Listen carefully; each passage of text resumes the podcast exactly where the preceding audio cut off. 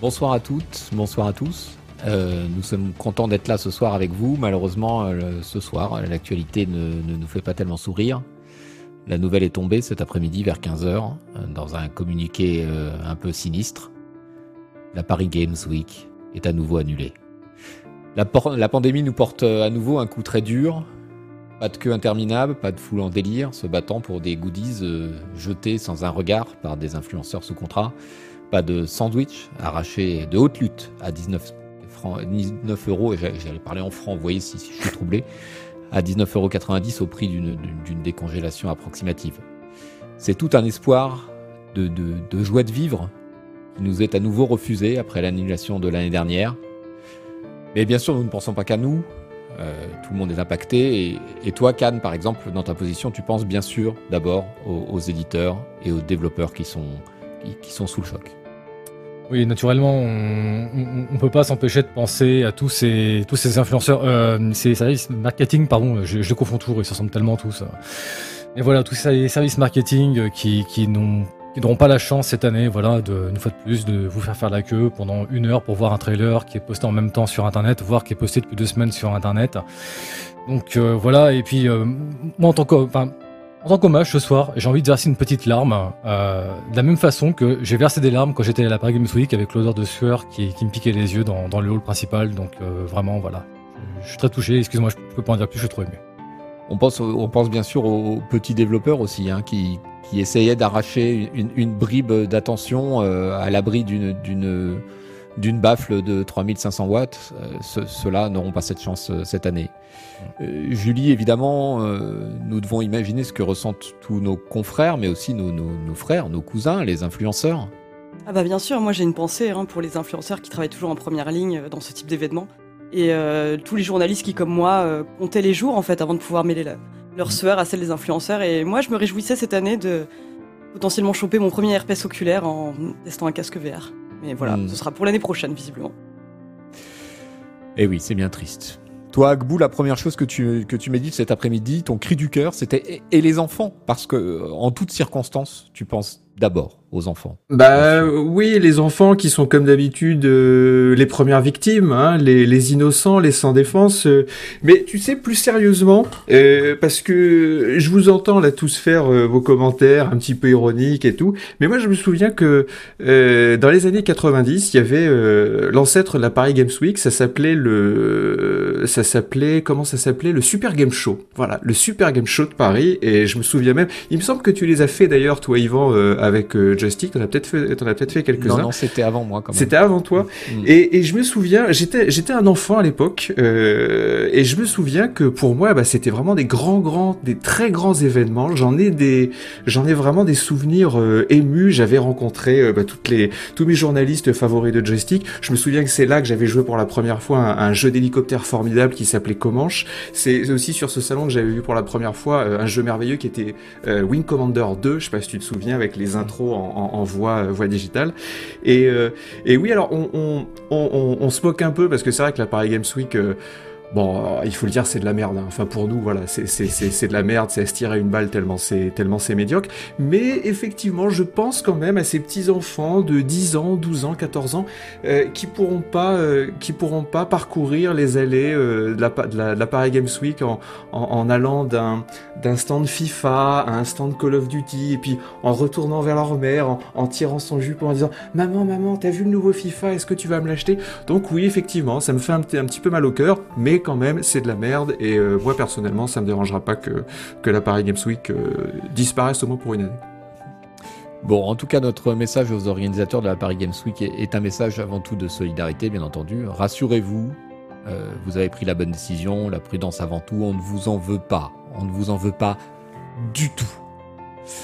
Allez, bonsoir. Nous sommes le 24 juin. Vous regardez l'émission de Canard PC. Vous avez bien raison. Ce soir, on parle de jeux, de jeux et de jeux. Parce que nous avons vécu deux semaines très riches en annonces diverses et nous avons fait le tri pour vous ou tenté de le faire. Euh, comme vous l'avez vu, euh, j'ai avec moi la crème de la crème, comme d'habitude. À savoir Hélène Ripley, Canlust et Agbou. Euh, quelques petits mots sur nos publications de, ce mois-ci. Euh, vous avez encore en kiosque le, le, le premier numéro de Canard PC de la nouvelle formule. Je vais vous le montrer si j'arrive à l'attraper. Voilà, il est là. Euh, le 419, il est encore en kiosque pour une semaine, euh, donc euh, dépêchez-vous si vous l'avez pas acheté. Le 420 arrive, nous ne l'avons pas encore reçu, donc je ne peux pas vous le montrer. La couverture est magnifique. Qu'est-ce que tu peux nous en dire, Cannes, rapidement? Qu'il sent très bon le papier, qu'il a de très jolies couleurs et qu'en plus il a un toucher qui est vraiment mais incomparable. Enfin voilà, comparé à toutes ces. Tu vois, c'est un peu pour moi la comparaison entre euh, la bonne grosse boîte de jeux vidéo, tu sais, qu'on avait il y a 20-25 ans. Aujourd'hui, on appelle l'édition collector en fait. hein. Bah voilà. Aujourd'hui, le, le canard PC papier, bah, c'est un peu le collector du site web en fait. tu vas nous faire des amis encore.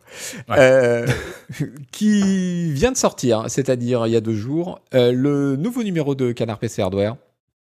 Euh, de nos cousins du hardware, donc avec un énorme dossier pour bien comprendre euh, l'audio, le Bluetooth et normal notamment euh, les problèmes liés à la compression.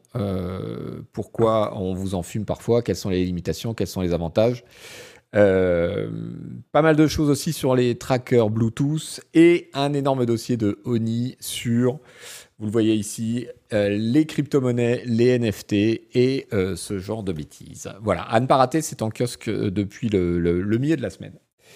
On a toujours, pour un mois, si vous l'avez raté, le guide d'achat, le hors-série de Canard PC Hardware, qui est sorti en mai et qui est toujours disponible pour vous conseiller le meilleur matos avec un accent sur le matos un petit peu haut de gamme en attendant de pouvoir acheter évidemment des cartes graphiques. À la demande express euh, de Jules, que je remercie d'être euh, en régie, euh, Mister Sylvester Standalone, je dois mentionner que cette émission est également en podcast sur tous vos plateformes préférées. Voilà. Merci donc à Sylvester Standalone, merci à Monsieur Chat pour la préparation de cette émission, merci aux modérateurs qui vont s'assurer que tout le monde passe une très bonne soirée sur le chat. Merci beaucoup. On va attaquer le programme de cette émission. Euh, on passera en revue un peu les annonces qui se sont faites au cours de l'E3, de la Summer Game machin, du euh, Xbox Microsoft truc, du Bethesda poète poète. Euh, mais d'abord un petit, un petit regard sur l'actu en bref. Qu'est-ce que, que j'ai sélectionné pour vous? Eh bien, figurez-vous que Cyberpunk est de retour sur le PlayStation Store. Wouh Mais oui, Ouais. The Never Ending Story. C'est dommage, il y a pas malware, euh, il nous aurait défendu un petit peu. Là, ici, Voilà. euh, je pense que ça va être, euh, ça va être la- de la même voie. hein. Ouais. Euh, ouais, bon, bah, on s'en fout. Voilà. Ouais, Voilà. c'est un- Ah non, un- j'en fous pas moi. Non, non, Ah, c'est bah, c'est quand, même- quand assez curieux comme retour. Quoi. Non, non, je, je, je m'en fous pas, mais pas pour les raisons que tu penses en fait. Euh, moi, ce qui, ce qui m'inquiète terriblement là, avec la façon dont, dont c'est géré par les éditeurs de, enfin, par les, les consoliers, comme on dit, Mhm. euh, j'ai vraiment le sentiment que ça va créer un dangereux précédent en fait avec euh, la gestion, vous savez, des consoles pro, pas pro, machin, etc. Ouais. Jusque-là, le deal qui était passé, que les gens qui achetaient pas la, la version la plus puissante de la console, c'était Ok, tu vas avoir le jeu qui va peut-être être à 30 FPS, ou tu vas avoir un truc qui va être un peu différent à droite à gauche, mais voilà, grosso modo, tu vas avoir la même expérience. Là, on est en train de vous dire, vous savez quoi, le jeu, en fait, soit vous prenez la version pro, soit vous prenez un jeu qu'on a tabassé à coups de hache, en fait. Et si on, on accepte de, de- de commercialiser un truc comme ça, bah, c'est quoi la prochaine étape en fait? C'est il y en a d'autres qui vont pouvoir faire la même chose en fait. Au final, des développeurs qui vont arriver en disant regardez notre jeu, on, on- on l'a coupé en deux, mais en fait il rentre, ça passe. Mhm. Bah, je sais pas si au contraire des gens vont se dire ça ou, ou vont se dire euh, ils ont tellement souffert en fait de cette sortie foirée que euh, tout- peut-être que ça deviendra un cas d'école sur ce qu'il faut pas faire justement quoi. C'est quand même hyper chelou d'avoir Sony euh, qui euh, rebalance le truc en disant ouais le choper pas sur PS4 quand même quoi. Enfin, qui était quand même la console, enfin l'une des consoles euh, sur lesquelles euh, c'était censé sortir en premier lieu quoi. On parlait même pas de la next gen avant quoi. Ouais. Donc il faut préciser pourquoi que tu le vends euh, Ouais. Du coup, je me pose une question parce que pourquoi est-ce que tu le vends? Voilà, là je me mets à la place de Sony. Tu vends le jeu et tu dis à tes consommateurs euh, évitez de l'acheter en fait. C'est pourquoi en fait? C'est quoi le deal là? Il, il s'est passé quoi en fait? On Bah, fait pour pas- encourager les gens à acheter la version PS5 et euh, PS4 Pro quoi. Ouais, et puis on critique, mais on fait pareil sur PC. Hein. Sur PC, on dit aux Mm. gens, faut pas acheter ce jeu si t'as pas une GeForce machin truc. Euh, donc euh, moi, je vais pas trop critiquer parce que c'est ce qu'on fait systématiquement sur tous les jeux. Donc, voilà. Après, C'est s'il y a, pas si- exactement le même problème, mais vas-y, développe. bah après, s'il y a des gens qui veulent l'acheter sur PS4, euh, de toute façon, c'est des gens qui ont déjà des consoles, donc euh, voilà. Des cas désespérés. ils ont ce qu'ils méritent. voilà, euh, bon. Non, je suis d'accord avec Cannes. Il y, a, il y a quand même un, problème de, de confiance sur la, la, promesse de Sony sur la, sur, le, sur la gamme PlayStation, qui était que euh, effectivement les, les, jeux devaient être compatibles avec les deux générations, au moins pour l'instant. Et là, il y a une sorte de rupture, et c'est quand même extrêmement bizarre de voir un jeu qui apparaît donc à 50 euros euh, avec une, une, alerte de Sony. Euh, euh, nous ne vous recommandons pas de, de l'acheter pour euh, l'utiliser sur PS4. c'est quand même un peu curieux, quoi. Mais je me demande surtout s'ils vont la corriger, en fait, euh, un jour, cette version non, PS4. Bah non, non, là, là visiblement, c'est mort. Ouais, ouais.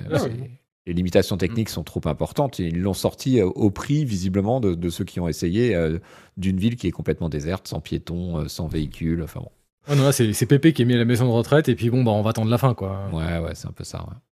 Bon, donc voilà, énième épisode de, de, cette série un peu, un peu lamentable. Et dernier épisode, on l'espère. Hein, voilà, euh, maintenant c'est fini, oh, il est non, revenu. Non, il y a les DLC qui arrivent. Y a les... Oui, c'est vrai, il y a les DLC qui vont être moins bien, qui vont être plus petits que prévu. Ils ont commencé à, ils ont commencé à, à, préparer le terrain en disant oui, alors les DLC, vous savez, on vous avait promis des gros trucs, mais bon, alors finalement, ça va être un petit peu plus, voilà, bon. Des, des folles heures de, de, de fun en perspective encore. Tout ça est une question de pognon, évidemment. Et euh, eh bien, enchaînons parce que du pognon, de la moula, comme ah dit oui, la moulaga, la moulaga. De la moulaga. euh, chez Activision, il y en a trop, visiblement, puisque le déverse sur les genoux de leur PDG. Euh, donc, j'ai une question toute simple. Mister Bobby Kotick va se ramasser 150 millions de dollars de bonus cette année euh, au, au, grand désespoir d'un certain nombre des actionnaires d'Activision. Est-ce que vous pensez qu'il les mérite Il est beau. Voilà. Allez, sujet suivant. bon, alors, mon analyse, mon, mon, mon ah. analyse, mon analyse de centriste. Parce que oui. Dieu, Dieu, sait si je ne suis pas euh, quelqu'un qu'on peut classer à l'extrême gauche. Mais au bout d'un moment, faut tout cramer, quoi. Voilà. Voilà, non, non, mais, non, mais il y a plus de. Voilà, j'ai beau essayer de dire non, mais c'est le système capitaliste. Les, les, actions ont bien augmenté ces derniers temps, donc quelque part, voilà, 150 millions. Euh, bon, bah, tu crames tout. Voilà, bah tu oui. crames tout et puis tu sur les cendres, tu rebâtis une société nouvelle avec d'autres valeurs et puis basta, quoi. Voilà.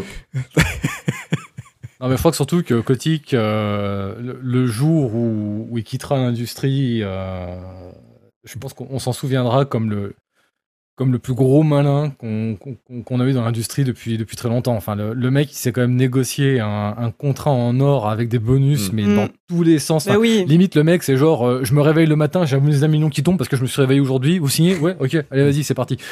Enfin, c'est incroyable, quoi. Mais oui, c'est vrai que quand on voit les salaires à côté des gros patrons de l'industrie euh, qui font genre trois fois moins, tu dis, bon, bah là, euh, clairement, il y a, y a un souci, quoi. Ouais, mais puis en plus, il peut diviser son salaire par deux et être quand même toujours surpayé, quoi.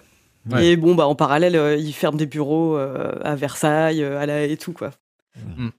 Oui, il y a, pré précision euh, de, de, son côté, de son côté pardon, euh, Andrew Wilson, qui est donc le, le PDG d'Electronic Arts, deuxième éditeur mondial, euh, lui va toucher un, un bonus exceptionnel de 39 millions de dollars. 150 ouais. millions, 39 millions, c'est déjà beaucoup 39. Ouais. Mais alors attends, c'est quoi ces bonus en fait? Enfin, Qu'est-ce qui euh, permet l'octroi de ces bonus? Parce qu'il me semble que ouais, le truc euh, oh, pour Kotick, c'était pour valoriser l'action. Euh, je sais oui, t'as un tas de, de paramètres. T'as des, as des performances, cool. t'as as, as, des genre tel jeu atteint tant sur sur Metacritic. On sait, je sais plus ce studio ça. Ouais. T'as as vraiment des questions genre de, de, vente par exemple, juste des trucs en brut. Le, le jeu s'écoule à tant d'exemplaires, boum, c'est parti. Et bon, déjà de, de base, si le mec il est pas trop con, il sait qu'en fonction du budget market qu'il va allouer va y avoir des seuils minimums de, de, de ventes qui vont, qui vont s'atteindre. Enfin, mm. c'est assez. Euh, mais tu sais, euh, moi j'ai fait des, des, du coup des recherches là pour essayer de trouver un peu euh, les, les, grilles salariales des, des patrons du, du, jeu vidéo et je me suis rendu compte que Yvan est placé en huitième avec 19 millions par an. On m'a refusé le bonus cette année. Ouais. Non, mais plus sérieusement, ce qui est dommage quand même, c'est que euh, on pourrait dire c'est pas notre argent, ça nous impacte pas et tout. Mais euh, bon, d'une part, il y a le, le, le côté de la, de, la, de la, justice, tout simplement, de la décence. C'est même pas de la justice, là, c'est ouais, de, la décence. Ouais. Et puis moi, il y a le truc qui me fait mal, c'est que avec 150 millions de dollars, je suis capable de vous faire au moins une bonne dizaine de bons clones de Rimworld ou de Kerbal Space Program qui seraient vachement bien. Et là, c'est de l'argent qui va, voilà, c'est de l'argent qui part ailleurs et, euh, et, ça me fait mal parce que ça veut dire que, euh, alors c'est pas comme si j'attendais grand chose des jeux Activision euh, depuis ces 15 dernières années, mais voilà, c'est de l'argent qui va partir. là, en l'occurrence, ça va être, je pense, des, il va, il va toucher ça sous forme d'action, sous forme de, de stock option, quelque chose comme ça. je pense pas que ce soit du cash qu'ils vont lui filer directement. Mais euh, voilà, ça fait quand même, ça fait quand même de la valeur ajoutée qui part, euh, qui part dans la qui part pas dans une bonne direction euh, pour le pour le jeu vidéo. Surtout quand tu vois les, témoignages, tu sais, des employés de, Blizzard, etc., qui sont tombés il y a, il y a six mois, je crois de ça, à peu mm. près six, huit mois, euh, qui, qui, expliquaient en gros qu'ils sont obligés de, de, se bourrer de café pour tenir le coup parce mm. qu'ils n'ont pas le temps de bouffer ou que certains n'ont même pas le genre de thune pour aller bouffer. Enfin, c'est juste désastreux, quoi. Et donc, t'as voilà, as, ces gens qui, en bas de l'entreprise, sont en train de, de se chouser au café pour tenir. Et en haut, t'as le mec qui se fait livrer par hélicoptère des mallettes de billets, tu sais. Enfin, c'est. Ceci dit, les mêmes sur Bobby Kotick sont assez exceptionnels quand même. Ouais. Mais ça, ça, pose quand même une question qui est, qui est potentiellement euh, intéressante, du moins, du moins du point de vue euh, théorique, c'est euh, comment est-ce qu'on juge la performance d'un PDG d'une boîte comme ça qui est cotée en bourse? Parce que c'est ça, au fond, le, le truc. C'est, ça, ça, semble absolument délirant, mais qu'est-ce qu'on demande à un PDG d'une boîte comme ça? Ah bah de faire, euh, faire, augmenter le cours, faire augmenter le cours de l'action, c'est tout ce bah qu'il leur demande. Hein. Bah, et, il les mérite. Parce que là, je vous avais fourni quelques indications euh, dans la préparation de l'émission. Activision, l'action Activision, elle était à 10 dollars en, 2013, elle est à 95 dollars euh, environ aujourd'hui. L'action Electronic Arts, elle était à 27 dollars en, 2013, elle est à 125 dollars aujourd'hui. Donc si on imagine que ces gens-là sont payés en fonction de ça, d'une certaine manière, ils méritent leur pognon, non? Euh, ah non, mais ce qui est délirant, c'est les sommes que. C'est le. le non, non, Bah oui, voilà, je suis d'accord avec vous. En fait, à partir du moment où on te dit qu'il faut tout brûler, euh, non, mais, ce qui, non, mais, ce qui est triste, c'est qu'on on, en est à se poser la question est-ce qu'ils les méritent Alors que bah si, on en est dans une civilisation avec des valeurs un peu plus, un peu plus normales, un peu plus juste de la décence humaine, quoi, on se dirait oh non, non, c'est 15 millions, voilà. Il s'achètera il s'achètera son truc et tout, mais 150 millions, non, c'est... Tu peux pas le résumer à l'action, en fait. Enfin, l'action, là, tu me dis qu'elle fait euh, quoi, 125 dollars, c'est ça? Euh, Tout à l'heure, j'ai vérifié Games Workshop, ils sont à 158 dollars euh, d'action. Euh, Kevin Roundtree, le, le, patron de, de, Games Workshop, il se fait 600 000 dollars à l'année, quoi. Mm. Oui. Enfin, Par contre, moi, ce que je voudrais quand même préciser, c'est qu'on est sur Twitch et euh, Jeff Bezos, par contre, ça va oui, mérite tout. Non, voilà. aucun problème. Jeff Bezos, il n'y euh, a pas de souci. Euh, mm. Voilà, il mérite, il mérite tout son argent. Bobby Kotick, non, mais Jeff Bezos, moi, ça me va. Mm, mm, On l'embrasse. D'ailleurs, je sais qu'il regarde l'émission. Ok. Toujours, toujours pognon parce que ma foi, et pourquoi pas. Euh, Electronic Arts qui a annoncé il y a deux jours qu'il rachetait un studio mobile. Est-ce que vous en aviez entendu parler? Ça s'appelle Playdemic. Euh, c'est un studio qui n'a pratiquement aujourd'hui qu'un seul jeu, même si ils, en ont eu plusieurs dans leur histoire, qui s'appelle euh, Golf Clash, qui est donc probablement le jeu mobile préféré d'Agbu. Mmh, et ils viennent de racheter donc ce studio à un seul jeu pour 1,4 milliard de dollars, et cette fois-ci en cash. Ouais, bah, moi, j'ai juste vu la pub euh, et en fait, tu vois deux personnes euh, super, tu sais, deux, deux, mannequins de, de photostock, tu vois, euh, qui s'envoient des petits messages et qui disent on se fait une partie de golf et tout. Ils sont tous les deux magnifiques, ils ont 25 ans et tout. Euh, ils ont l'air un peu de se draguer en jouant au golf. Euh, bah, je, je, je, sais pas, mais c'est le même. de toute façon, c'est à peu, à peu près le même sujet que les 150 millions de dollars de Kotick. C'est, je sais, je sais plus ce qui se passe. Voilà, je sais plus. Voilà, tout cramé et puis ensuite on, on, on remet un, pas un plus simple. Il n'y a pas un délire avec le jeu qui, genre, il y a un carton interplanétaire en Chine ou un truc comme ça, non? Le jeu a, rapporté un milliard euh, de chiffre d'affaires depuis sa sortie. J'y comprends plus rien. Je, ne sais plus. C'est en, juin dernier, j'ai vérifié les, charts euh, américains. C'est le jeu mobile qui a, engorgé le plus de pognon, euh, pas en juin, pardon, en mai dernier aux États-Unis, par exemple. Ouais. Ma foi tout un pan du jeu vidéo qu'on euh, connaît pas. Mais exactement, exactement. Mais c'est cette, euh, c'est intéressant aussi parce que on a beau être des spécialistes et, et on n'en a jamais entendu parler de ce, de ce mm. machin là. Et, et c'est vraiment que y a, le, jeu vidéo n'existe plus. Il y a les jeux vidéo, euh, voilà, il y a les jeux vidéo pour smartphone qui, qui rapportent 3 milliards en Chine et personne n'est au courant. Euh, il y a euh, les jeux vidéo qui vont à la Paris Games Week et puis qui sont pour un certain public. Il y a les jeux vidéo dont on parle dans Canard PC qui sont pour un autre public. Et, et voilà, ça, ça ça illustre bien le fait que c'est pas notre jeu vidéo et quelque part euh, voilà si si Electronic Arts veut mettre 1,4 milliard là-dedans, moi ça me dérange pas parce que je considère que c'est même pas mon c'est même pas mon sujet. Bah, c'est Mm. potentiellement ton sujet parce qu'ils disent que euh, voilà, ils, acquièrent du savoir-faire mobile et que euh, leur licence euh, sportive, parce que c'est pas leur seul, a- leur seul achat, ils ont acheté aussi Glu, Glu Mobile, qui est un autre développeur mobile, pour 2 milliards cette année. Et ils ont acheté Codemaster pour 1,2 milliard. Master, je peux Euh, comprendre. Donc c'est du d'un côté c'est renforcer les licences, le sport, etc. De l'autre c'est acquérir le, le savoir-faire pour transformer leur licence existante en mobile. Et du coup, euh, pourquoi pas un PGA Tour mobile euh, développé par euh, par Playdemic, tu vois, l'année prochaine. Ah ben, du moment que vous me demandez pas de le tester, moi, ils peuvent, ils peuvent en sortir 20 épisodes par an, ça me dérange pas, il y a pas de souci, euh, voilà. Tu veux pas jouer au golf sur ton téléphone? Non, non, bah il y avait des bons jeux de golf sur. euh, moi, je me souviens du golf sur la première Game Boy, Mario Golf sur la première Game mais les Boy jeux en de noir et golf, blanc, ouais, qui était génial. Il y avait aussi Everybody's Golf sur euh, sur euh, Vita, je crois, ou. PSP à l'époque, euh, qui était vachement bien.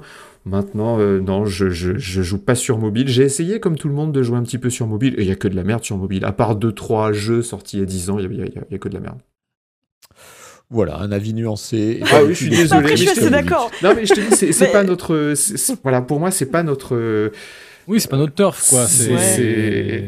Ouais, même pas notre c'est c'est même pas notre industrie en fait. Alors c'est vrai que bon Electronic Arts les rachète donc euh, quelque part euh, voilà ça ça mais euh, Mais Après, enfin, faut, faut pas nous perdre de vue que euh, vraiment, enfin, moi j'ai l'impression que les chiffres euh, du jeu mobile au niveau euh, mondial, euh, comparés à ceux du jeu vidéo que nous on connaît, donc euh, les IA, les machins, etc., ça les, ça les écrase, mais avec une main dos, quoi. Ouais. Parce que j'ai l'impression Oui, que non, ça c'est touche un, Oui, un bien marché sûr. qui est tellement déjà immense à la base.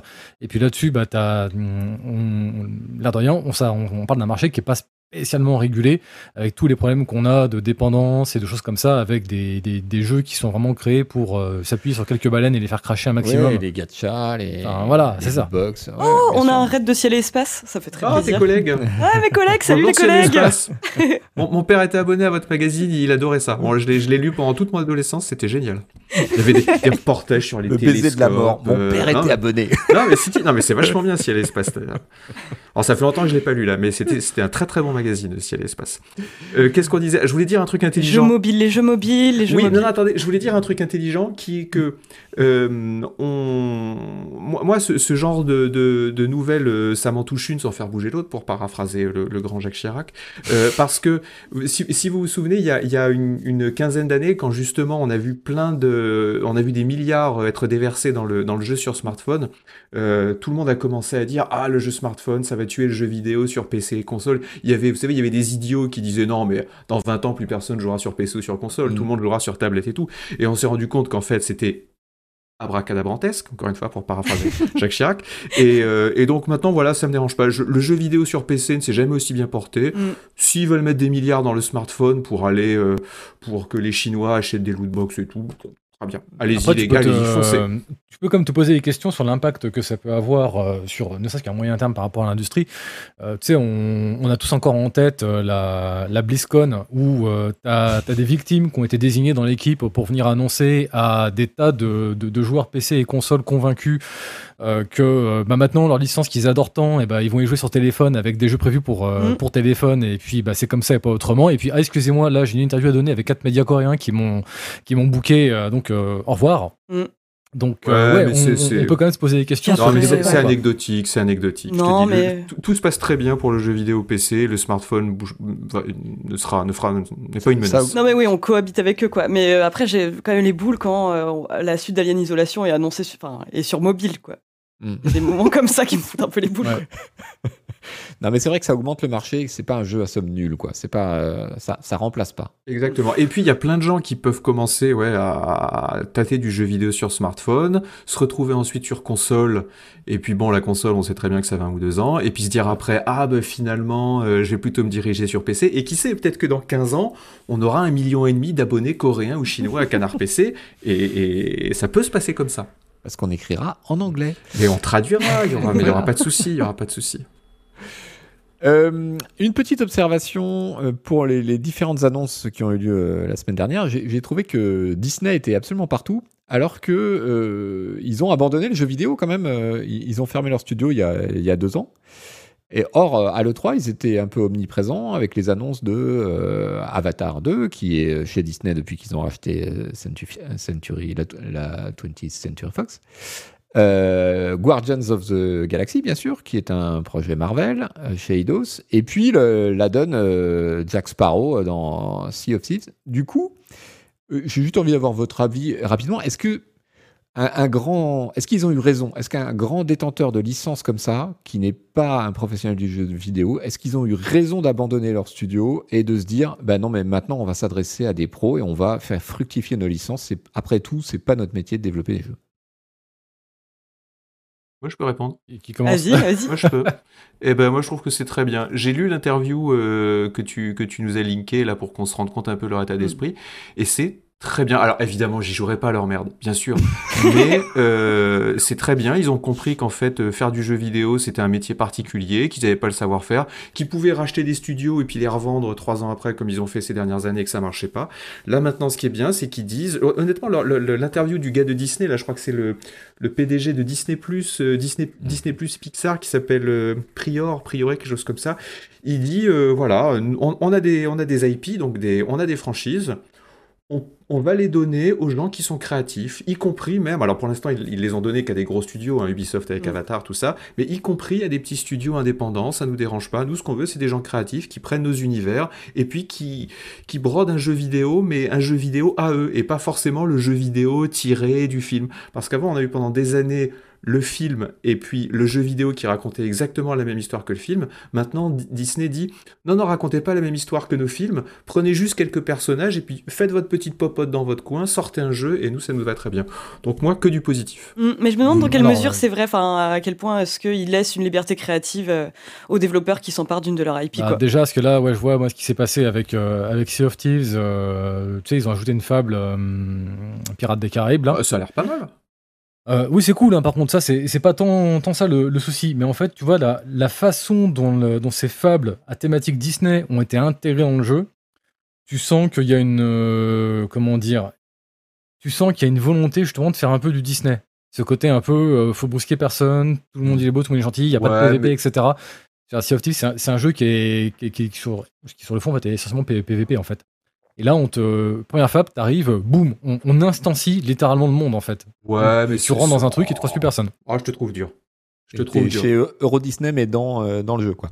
Ouais, c'est ça. La première fable, c'est littéralement l'attraction Pirates des Caraïbes. Ah C'est-à-dire que pendant une heure, en fait, t'es sur un rail, euh, t'entends toutes les musiques de, de, Pirates des Caraïbes, t'as toutes les références à l'attraction Pirates des Caraïbes, et puis t'avances et puis t'attends la fin, quoi. Mmh, mmh, mmh. Ouais, mais c'est. Par contre, euh, tu vois, quand, quand tu disais que, que comment dire, qu'ils ont, qu'ils ne savaient pas faire des, des jeux vidéo chez Disney, euh, moi, je reste persuadé qu'ils ont surtout fait quand même, qu'ils ont pris de très mauvaises décisions à une époque, parce que quand ils ont racheté, par exemple, Lucasfilm, oui. Lucasfilm, ça euh, bah, Lucasfilm, c'est euh, Dark Forces, euh, c'est Monkey Island, etc. Et ils ont pris ce truc-là, ils l'ont racheté, et quelques années plus tard, ils l'ont entendu le coup. Et ouais. genre de décision de merde. Oui, putain, mais, mais, mais ils, ils, en sont, ils en sont conscients. Hein. Ils en sont conscients et ils disent on veut plus ça. On veut plus racheter des, stu des, studios pour les fermer plus tard parce que ça nous fait des mauvaises, ça nous donne une mauvaise réputation. Ils le disent texto. Hein. Ils disent on, veut plus de ça. Voilà, maintenant ils, filent juste leur franchise. Les créateurs de jeux vidéo dont, c'est le métier en font à peu près ce qu'ils veulent. Et puis, euh, et puis voilà, je te dis que du positif. Ça sera, ça sera pas pire que ce qu'ils ont fait avant de toute façon. on est d'accord. Euh, en font ce qu'ils veulent, j'en doute, hein, parce que Disney, dans le genre contrôle fric, bah ils, sont, ils sont Mais, pires que Nintendo. Hein. Eh ben justement, ils ont l'air de. Faut pas croire ce qu'ils racontent. Hein. Ils ont l'air de vouloir euh, s'assouplir un peu. Non les, développeurs de Sea of Thieves, ils ont laissé passer euh, dans certains interviews que ça fait, ça fait deux ans qu'ils bossent dans un, dans un, secret absolument euh, paranoïaque euh, avec ce truc-là. quoi. Alors que d'habitude, même en interne, ils partageaient beaucoup de choses, mais là, ils... C'est vrai qu'ils ont dit qu'ils avaient, dû, ils avaient dû complètement modifier le jeu pour, tout, pour cacher toutes les, tous les assets qui allaient arriver et tout. Oui, c'est vrai. C'est vrai, c'est vrai. Oui, mais c'est pas pire que ce qu'ils faisaient avant. D'acheter un studio, de leur dire faites-nous un jeu Disney de merde qui correspond au film, et puis euh, voilà. Ok. Euh, un petit, euh, une petite réaction sur l'énorme pataquès, je ne sais pas comment appeler ça autrement, autour de, de, de, la promo américaine de Sniper Ghost Warrior. Je, je, plante le décor et je vous laisse, et je vous laisse réagir.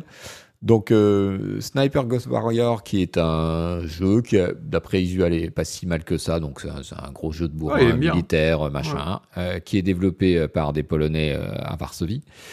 Il y a eu un espèce d'événement promo aux États-Unis pour donc les médias américains où ils ont emmené les gens dans un centre d'entraînement réel de l'armée et de la police. ils les ont équipés d'armes et ils les ont fait affronter des vilains qui, euh, fâcheuse coïncidence, euh, grand, un grand malheur, étaient tous en là-bas avec des kéfiers sur la tête.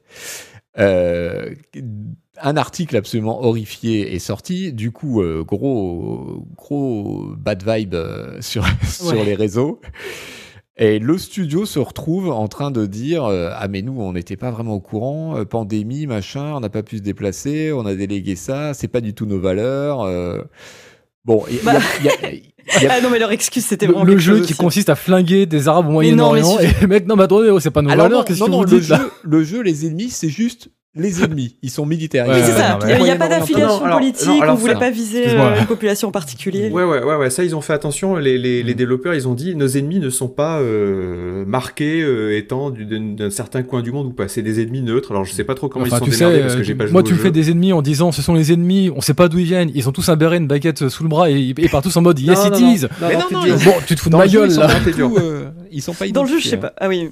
Ouais, ouais, mais en tout cas, pendant l'événement, pendant l'événement, il y a quand même ce truc donc qui raconte, enfin que le journaliste raconte, donc est bien entendu horrifié, où euh, il se fait un peu encourager euh, par des mecs en disant voilà ils ont tué tes frères américains, va les oh, venger et tout etc. T'as tout ce vocabulaire un peu guerrier. Et à la fin, la meilleure partie, c'est quand même quand ils font une photo, euh, une photo donc où toutes les personnes, qui, enfin donc tous les journalistes et influenceurs doivent lever le poing en l'air en mode euh, victoire, et les autres euh, doivent faire semblant de se comporter comme des djihadistes. Alors on va savoir ce que ça, ça implique.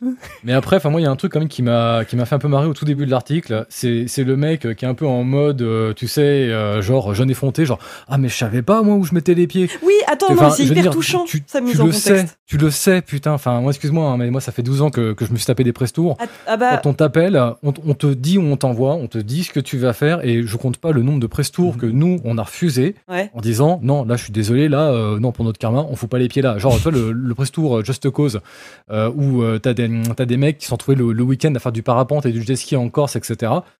Nous on savait en fait. quand, quand, on nous a invités, on nous a dit voilà, voilà c'est voilà, le programme du, du week-end. Vous allez jouer genre deux heures le matin et puis après c'est bon, on passez tout le week-end à faire les cons.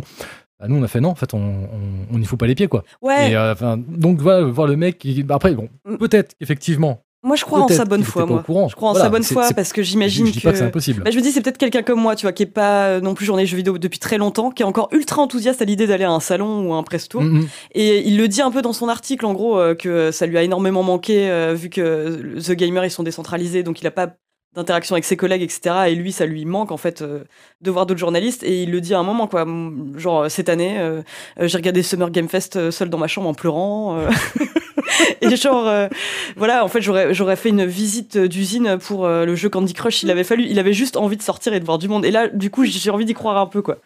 Oui, non, c'est moi, c'est pas tant le fait que le mec soit motivé à l'idée d'y aller que, que, je critique. Mm. C'est juste ce côté, je ne savais pas. Enfin, le mec, il dit au début, clairement, il dit, je, on m'a dit, ouais, mais un pantalon comme ci, machin, oh, je savais pas trop, c'était bizarre.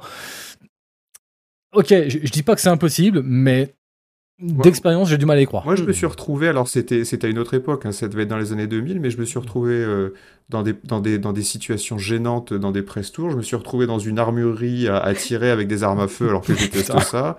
Je me suis retrouvé à faire du paintball dans le désert alors que moi, j'ai la chaleur, le sable, j'avais pas envie. Euh, et, franchement, on n'était pas prévenu. Hein. On n'était pas prévenu. C'était, c'était. Toi, tu veux juste jouer au jeu et avoir des informations euh, sur le jeu, quoi, a priori. ou alors, en l'occurrence, là, je voulais même pas jouer au jeu. C'était une merde sur les forces spéciales anglaises enfin. Euh, mais non, je, je, pense que les, journalistes, enfin, je, vais dire les journalistes n'ont rien à se reprocher, mais en, m'entendant le dire, je me dis non, non, laisse tomber, laisse tomber. Soyons sérieux. Euh, non, euh, je, pense que d'après d'après ce que j'ai lu, c'était surtout, enfin, c'est ce qu'ils disent, la version officielle, c'est que à cause de la à cause de la pandémie, ils ont pas pu, les développeurs polonais n'ont pas pu organiser eux-mêmes le mm. le press tour aux États-Unis. C'est une c'est une agence spécialisée aux États-Unis qui a fait ça, et ils se sont retrouvés effectivement dans cette espèce de centre de taré où il y avait un drapeau avec marqué euh, Trump 2024, bientôt la revanche. bon, c'est vrai que moi je me serais retrouvé dans cette situation. Ah, je Je suis... T'es pas bien. Sachant qu'ils avaient déjà joué au jeu en plus, enfin ouais, c'est quand même hyper bizarre. Je pense que ça pose toute la question de ce que les press tours, enfin les événements comme ça euh, sont pertinents quoi. non, il faut un moratoire sur les press tours. Il faut arrêter avec les press tours. Avec le Covid, on a fait tous mm. nos press tours en étant en calbut devant notre PC, en regardant des présentations sur Discord. Ça s'est merveilleusement bien passé. T'es chez toi, tu peux prendre des notes. T'es pas fatigué parce qu'il n'y a pas le décalage horaire, l'avion, tout ça. Voilà, il faut arrêter avec les press tours. Mm. Et puis même ça que d'une façon générale, euh, tout la plupart de on a vu comme ça des press tours un peu, un peu décadents. Euh, j'ai rarement vu des press tours qui, malgré leur décadence, euh, arrivaient un peu à camoufler ou en tout cas amortir euh, l'échec d'un jeu. Moi, chaque j'en ai fait un une fois, on m'a fait déplacer pour un press tour en me disant il faut que tu aies ton permis parce que tu vas conduire des bagnoles. C'était pour tester un jeu de, un jeu de bagnole en fait, c'était pour tester une simu, une simu auto. Euh, et donc, bon, déjà, je me suis dit, bon, ok, je peux comprendre la logique. On te fait tester une simu, on, va te montrer euh, une vraie bagnole à côté en, disant, voilà, tu as conduit la virtuelle, tu vas conduire la vraie, tu vas voir s'il y a des différences. Et justement, nous, on va te prouver. Il y a un intérêt. Il n'y en a pas. Là, il y a, une logique, oui. Et sauf qu'en fait, euh, bah non, en fait, c'était c'était juste un truc complètement opulent, mais, mais, du début à la fin. On a commencé, donc on a conduit euh, genre une espèce de Lamborghini, après on a conduit une espèce de Mercedes, après quand on avait fini, euh, tu montes avec un mec qui était une espèce de champion de rallye hollandais, je sais pas quoi, qui tournait avec sa bagnole de rallye, mais pendant ce temps-là, t'avais un autre mec qui faisait du drift avec d'autres journalistes à l'intérieur, et donc toi t'es là dans, la voiture comme ça en train de t'accrocher avec le mec qui fait du rallye, puis d'un coup tu vois le mec qui drift devant, le mec il arrive, il se colle derrière, tu fais là ça y est c'est la fin, ma, vie s'arrête là, le mec il déboîte, il repasse devant et tout, ben, bref, un cauchemar tu descends du truc, tu joues au jeu une heure, les RP viennent chercher. Bon allez, on va faire l'hélicoptère. oh, putain, tu montes dans l'hélicoptère, tu dis bon ok, on va se promener. Et là dans l'hélicoptère, le mec, non non, c'est un ancien pilote de l'armée qui fait de la cascade. Donc le mec genre il te met sur les côtés, bastringue. Donc bon, tu descends du truc. Les RP, euh, bah, alors c'était bien. Non, en plus je, me suis fait chier, ton jeu était, était merdique, je suis désolé. On prend les bagnoles, on rentre, on rentre à l'aéroport, et là, t'as un, un, des deux bus qui pile devant nous. t'as un journaliste qui sort, qui se met à dégueuler toutes ses tripes. Je sais pas, ben en même temps, les mecs, toute la journée, on s'est fait trimballer, et voilà. Et donc, du coup, j'avais fait, j'avais orienté tout mon article en disant que euh, on avait essayé de nous retourner le cerveau toute la journée euh, à nous rendre malades pour pas qu'on voit que le jeu était merdique, alors qu'en fait c'était juste une merde épouvantable. Quoi. Ah, mais c'est, C'était pas des mauvaises intentions, et puis c'était une autre époque. Et ça paraît pas complètement démesuré. Enfin, autant là, par exemple, CI Games, tu vois, ils ont beau euh, dire, euh, voilà, c'est une autre agence qui s'est occupée du truc, quand même, eux ont précisé que l'idée de base, à savoir passer une journée dans la vie d'un Navy Seal ou, ou autre, c'était l'intention. Eux, ce qu'ils mmh. voulaient pas, c'était que les ennemis soient représentés comme, enfin, avec un kéfier et une là-bas quoi. Hmm. Mais en soi, euh, l'idée de base, je me dis euh, jusqu'à quel point en fait ton press tour est censé être une illustration de ton jeu, quoi. Ah, de toute façon, déjà, moi je me mets en même temps un peu à la place des développeurs. T'organises un event comme ça aux États-Unis. Putain, enfin déjà là il y a un red flag qui se lève quoi. Tu, tu, peux te dire mais merde, enfin faut quand même qu'on contrôle un minimum ce qui va être euh, la façon dont ça va être organisé. Parce que très vite, justement, on peut se retrouver avec des mecs pro-flingue de la NRA qui sont sur place et tout le bastringue et ça peut, ça peut partir en couille. mais, c'est délibéré, enfin, c'est le public. C'est ça, ce que ça dit aussi. Bon, il y, a tout le côté pratique euh, du milieu, journalistique, etc., dont on peut reparler, mais euh, ça dit aussi un truc sur le, marketing des jeux de flingue aux États-Unis. Euh, je veux dire, voilà, c'est pas un hasard si ça arrive là-bas et si c'est fait comme ça. Ah bah oui, de toute façon, en général, les, centres d'entraînement euh, des militaires euh, ou, enfin oui, c'est pas des c'est pas des MJC gauchistes, hein, ça c'est sûr. Hein. Par contre, après ce tour Kerbal 16 programme, quelqu'un disait, voilà, ça pourquoi pas, hein, ça franchement, on en y Guyane. voilà. Ah ouais, et puis ah ouais, on, verra un décollage, de, un décollage d'Ariane. Oh là, je signe tout de suite. Alors ah, voilà, oui, rien là, à corruption à tous les niveaux, alors rien à foutre. Je vais dire. Moi, ce que, ce que, ce que ça m'a, euh, ce à quoi ça m'a fait penser quand même, c'est cette espèce d'éternel recommencement, parce que nous, on a vécu ça, euh, Agbou et moi, dans les années 90, euh, à une époque où Bon, l'industrie avait commencé à avoir pas mal d'argent. Euh, les journalistes étaient, le, secteur des médias était pas du tout professionnalisé. C'était encore euh, des très jeunes gens, euh, pas beaucoup de références, pas d'intégration dans le milieu journalistique, etc. Donc, on, faisait ce genre de trucs pour en mettre plein la vue à ces gens-là. qui avaient bah, 18, 20 ans, qui, travaillaient pour, pour le truc de leur rêve et qui faisaient des articles parce que le truc était sympa. Euh, ça a disparu avec la professionnalisation d'une certaine manière, et puis là, ça réapparaît avec finalement les mêmes euh, causes, parce que ce genre de truc, C'est organisé pour quoi Pour qui? C'est pour faire de belles images. C'est organisé pour, euh, évidemment, les, streamers, les youtubeurs, Ouais. les Les influenceurs. influenceurs, ouais. Mais voilà, c'est les hélicoptères, les machins, les trucs, c'est- pour ça. Donc on, on, on revient 20 ans après dans les mêmes, dans les mêmes traces, en fait. C'est voilà, il y a un Et petit côté euh, triste. à propos d'hélicoptère, euh, Boubou, c'est pas toi qui as vu un hélico s'écraser pour un, J'allais un dire press oui. tour flight simulator ou je sais pas Ouais. quoi Si, si, c'était pour euh, un flight simulator. C'était à Paris. On avait décollé, euh, on avait décollé de l'héliport et puis l'hélico devant moi s'était craché euh, avec des euh, journalistes dedans. avec des journalistes dedans. Mais c'était pas, non mais Je rigole, mais c'est pas drôle. c'était pas, c'était pas un press tour euh, scandaleux celui-là. J'ai fait des press tours Microsoft scandaleux, vraiment. Alors tout frais payé, on t'envoie à l'autre bout des États-Unis euh, avec euh, piloter des avions, tout ça. J'en ai fait, euh, je l'avoue. Là, celui-là, il était pas, euh, il était pas scandaleux. euh, voilà, c'était. C'était juste un petit trajet en hélicoptère pour aller sur un aérodrome pour jouer à Simulator. Ouais, Mais- voilà, Voilà, c'est- c'est c'est on un jeu pour toi, quoi. Tu sais, mais tu sais, Yvan, de, de ce que tu dis là, euh, ça va reprendre et tout. Moi, je pense que c'est juste un, un- un- un blip sur le radar et que quand même, c'est- je pense qu'au bout d'un moment, les gens, vont, enfin les, les- les gros éditeurs et tout, vont comprendre que les jeux vidéo, ça sert à rien et que euh, que les jeux vidéo, pardon, ça sert à rien. Beau lapsus. Beau lapsus. Oh là là, mon inconscient parle, ça y est. Euh, que, les, que les press tours, ça sert à rien, que ça coûte cher, que ça fait des soucis, et que voilà, il faut faire des présentations sur Discord, Ah. euh, il faut envoyer une bêta version, que c'est Tu que c'est plus efficace. Et je me demande, est-ce que ça sert à rien, ouais? Est-ce Il y a que, tout par un exemple- public euh, professionnel pour qui, euh, à qui c'est destiné et pour qui c'est le, c'est le seul truc qui peut faire fonctionner. hein. C'est fournir des images, fournir des Non, mais images. c'est Ouais, ça. ouais, peut-être que je suis quand t'es- naïf. quand t'es sur YouTube, Peut-être que je suis naïf. Sur YouTube et que tu es, un certain influenceur un peu regardé, bah, automatiquement, on t'envoie, on t'envoie jouer au jeu, on te donne le rush de ta partie de jeu, et puis en plus, toute la journée, on te met dans des ambiances, des machins, des trucs, etc. Enfin, toi, genre, je repense, euh, j'avais vu une vidéo comme ça sur un press tour euh, Resident Evil, euh, je sais plus lequel, c'était l'avant-dernier, je crois, un truc comme ça. Euh, bah toi, euh, Hélène, elle n'a pas été invitée pour une simple raison, hein, parce que euh, nous, on est hors sujet par rapport à ça. Alors, et le, le press tour, c'était ça en fait. C'était, t'a- t'allais jouer à Resident Evil, mais t'étais dans une espèce de, de lieu, euh, tu sais, un peu hanté, un peu dégueulasse, avec des, des acteurs qui passaient, qui Ah te jetaient des- Ouais, de, la, ouais, de la- non, de la fausse viande à la tronche, Ah ouais, non, qui, mais- qui poussaient des hurlements. Et donc, tu voyais Le le, train tu voyais la vidéo. Non, mais c'est ça. Et donc, je voyais, je voyais t'avais les deux youtubeurs qui étaient en train de jouer en rigolant, machin et tout, puis t'entends qu'ils sursautaient parce qu'il y a un mec qui débarquait, et voilà, et puis ça fait rire les gens. Et puis le youtubeur, bah lui, il est content parce qu'il sait qu'il va avoir une vidéo solide à présenter à son, à son public. Quoi. Ouais. Ouais, moi je raconte toujours la- une histoire qui m'a vraiment marqué euh, là-dessus. C'était dans les années 90. C'est un truc que m'a raconté Seb, euh, le, le feu, le journaliste euh, de joystick, euh, qui parlait euh, très très bien anglais, qui était qui a été un moment correspondant aux États-Unis pour joystick dans les années 90. Mais là, c'est une anecdote qui concerne l'Angleterre.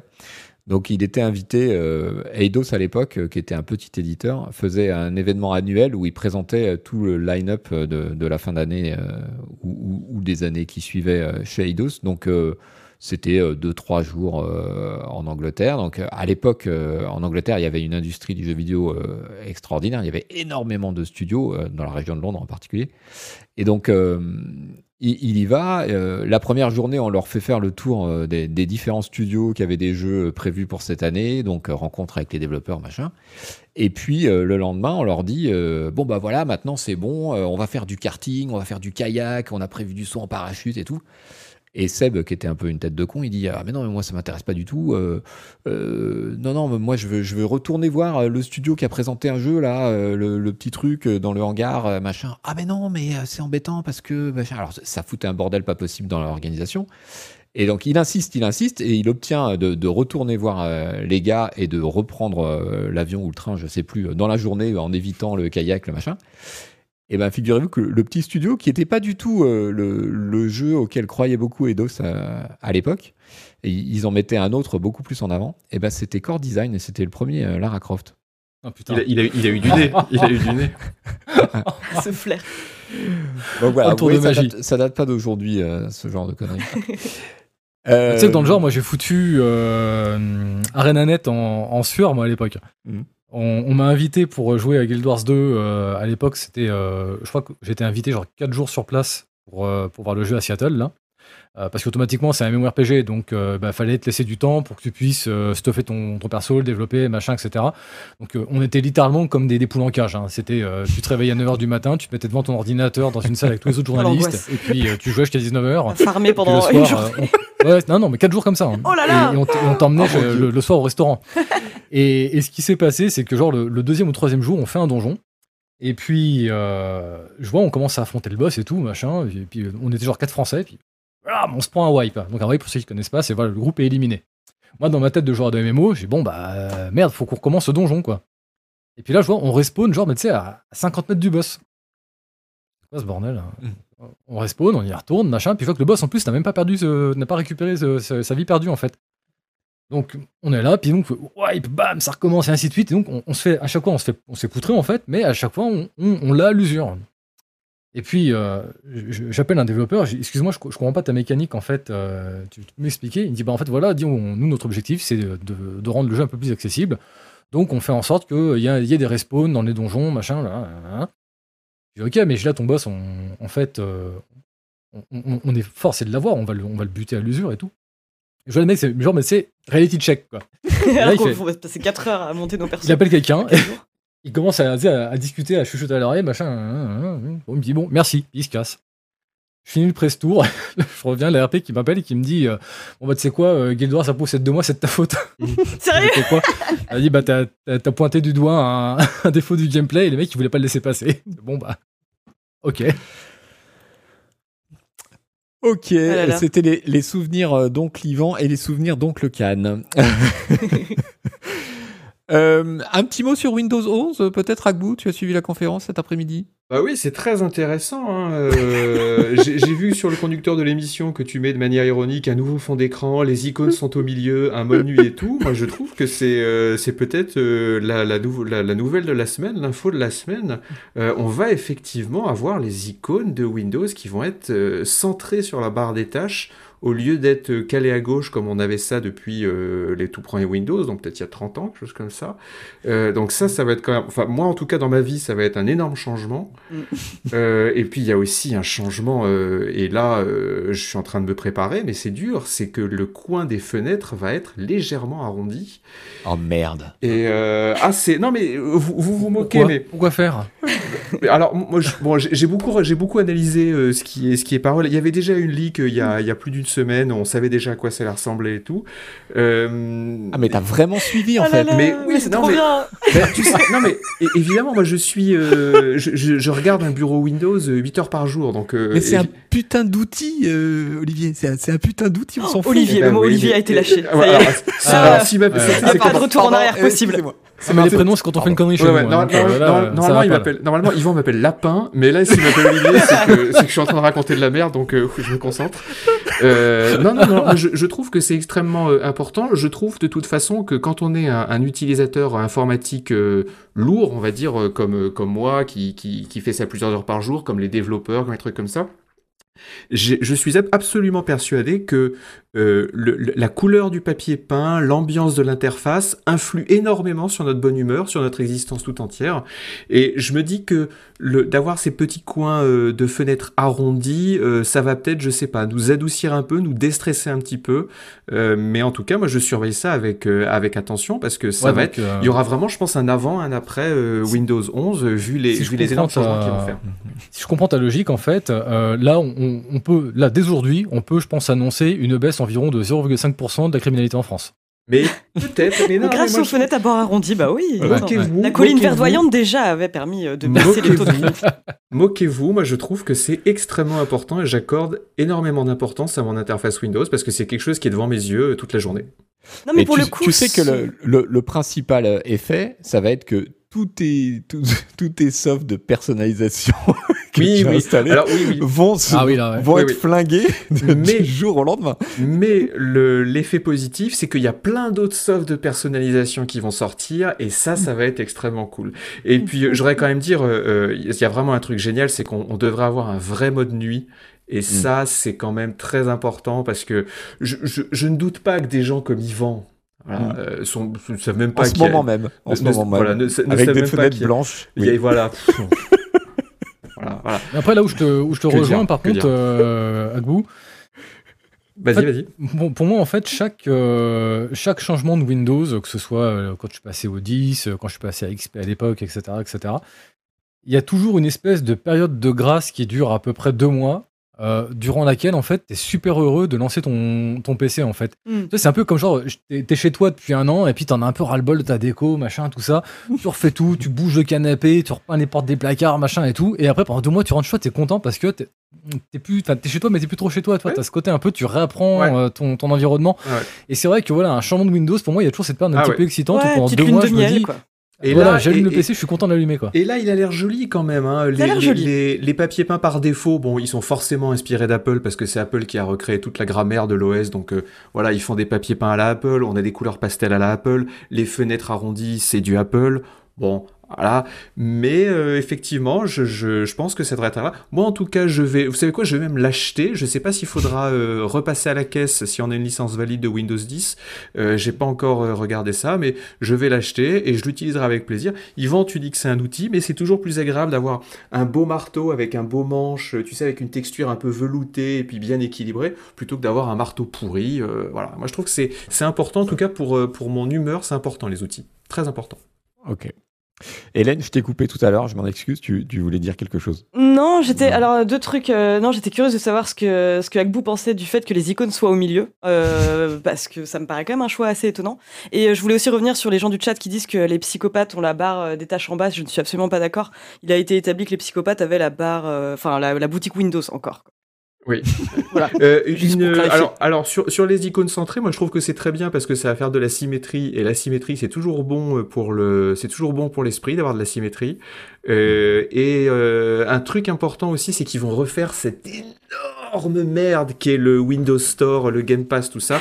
Ils ont dit qu'ils allaient, qu'ils allaient complètement le, le refondre et ça, ça va être cool. Moi j'ai un abonnement Game Pass et des fois je me dis ah bah tiens, je vais installer un jeu du Game Pass pour ma culture et puis j'arrive sur cette interface et je fais non non j'ai pas le courage. Voilà. Le, le Game Ouais. Pass est tellement mauvais actuellement que ça me décourage d'installer les jeux gratos que je pourrais installer.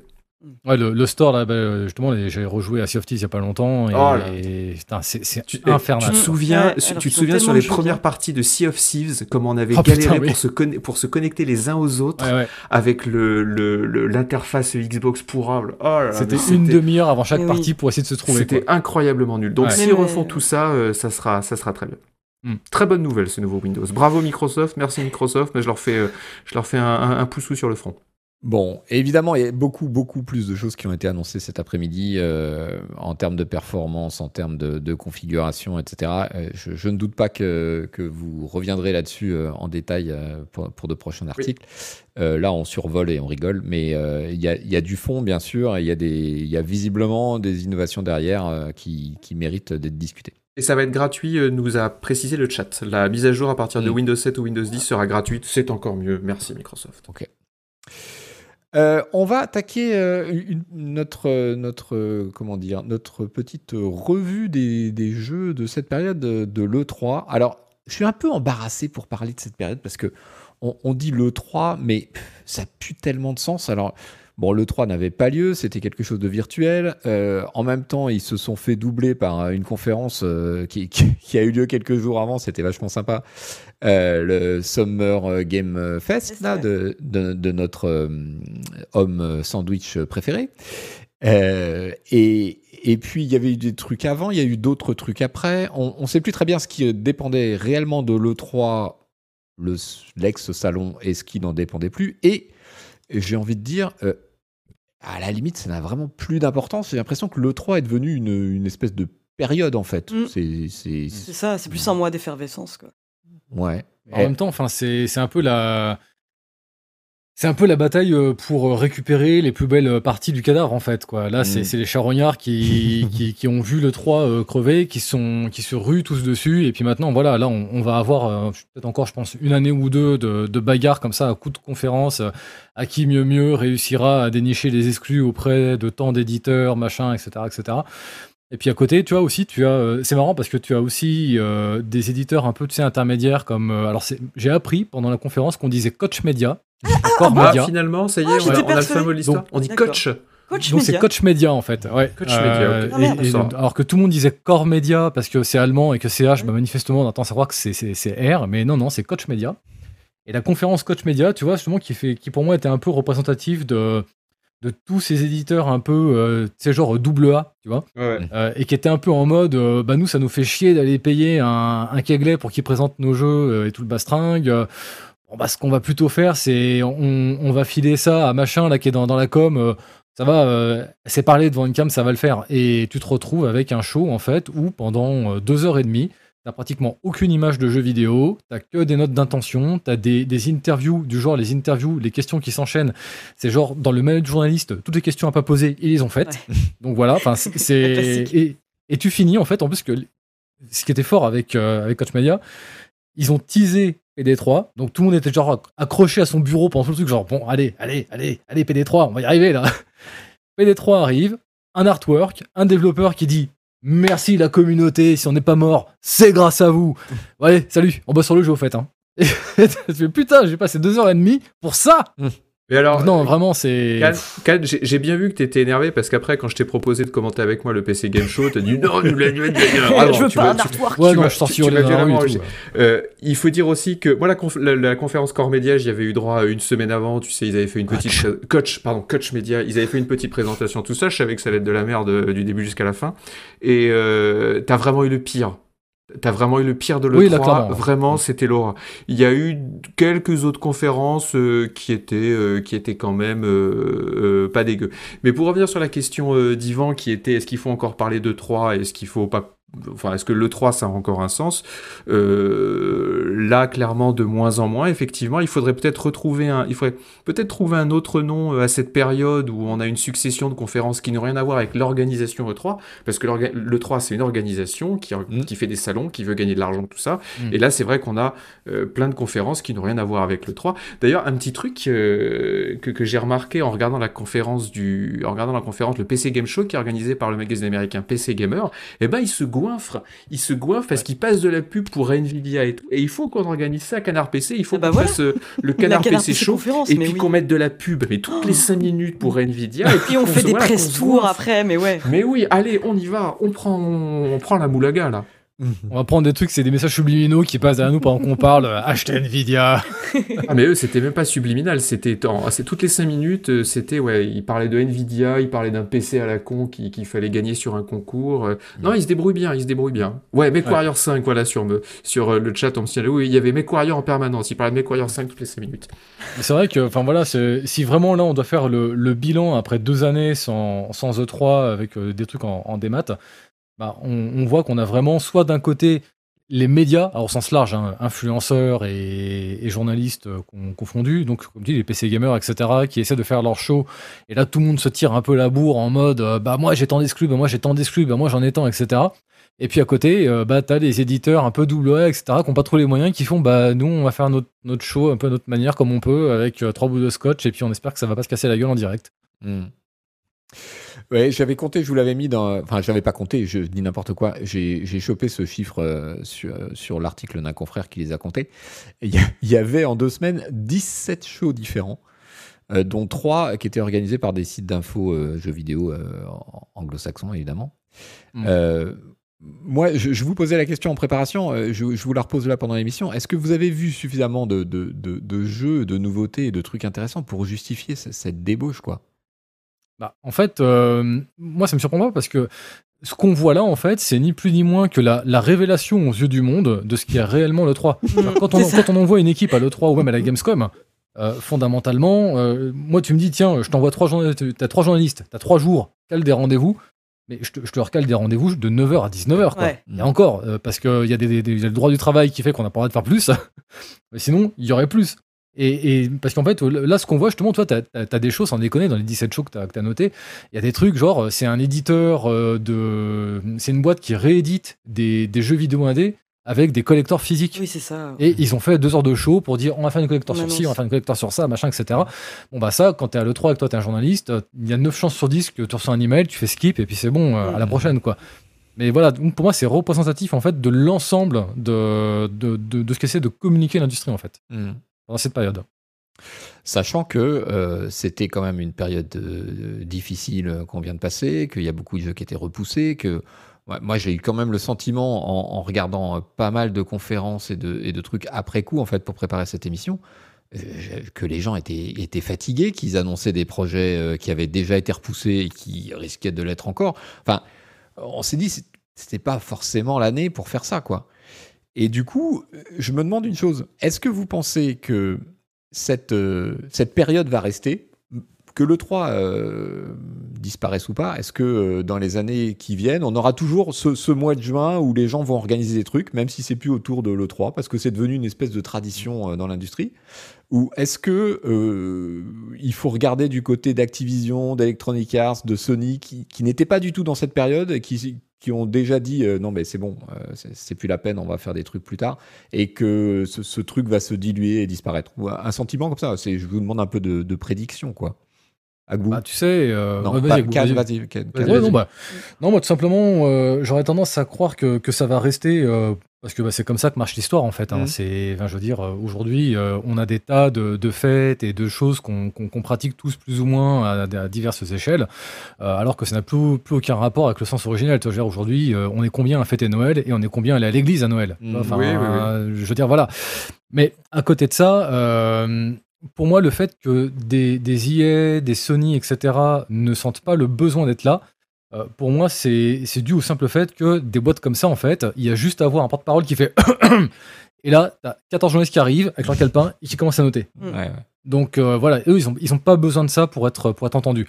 Maintenant, effectivement, euh, quand tu as des, des, développeurs indés ou même des dévolveurs, des machins comme ça, eux, voilà, ils ont toujours besoin de, de cette espèce de, de moment de on sait que les regards sont tournés ici, donc on va profiter de cet instant-là pour arriver devant la scène et dire alors attendez, nous aussi on a un truc. Mais sinon, voilà, effectivement, les, les IA, etc., eux, ils, sont, ils sont ailleurs. Quoi. Hmm. j'ai, j'ai pas de prédiction à faire, j'ai juste euh, un espoir, c'est que euh, ça enfin un espoir. Moi, honnêtement, le 3, je vais vous dire ce qui me dérange vraiment avec le 3, avec cette période et tout, c'est que c'est aussi la, c'est aussi la période où, tous les, les, les médias euh, grand public se disent ah attention, il faut faire le petit reportage sur le jeu vidéo. Vous savez, ils mm. disent ah c'est la conférence, c'est la période de le, 3. ouais. Mm. Ils font, ils font le truc sur le jeu vidéo et puis ils montrent euh, parce que tout, tout est concentré au même moment et puis ils montrent les gros jeux de le 3 et je suis toujours embêté parce que ça donne vraiment une vision du jeu vidéo. C'est vraiment le jeu vidéo popcorn, le jeu vidéo par le petit bout de la lorgnette.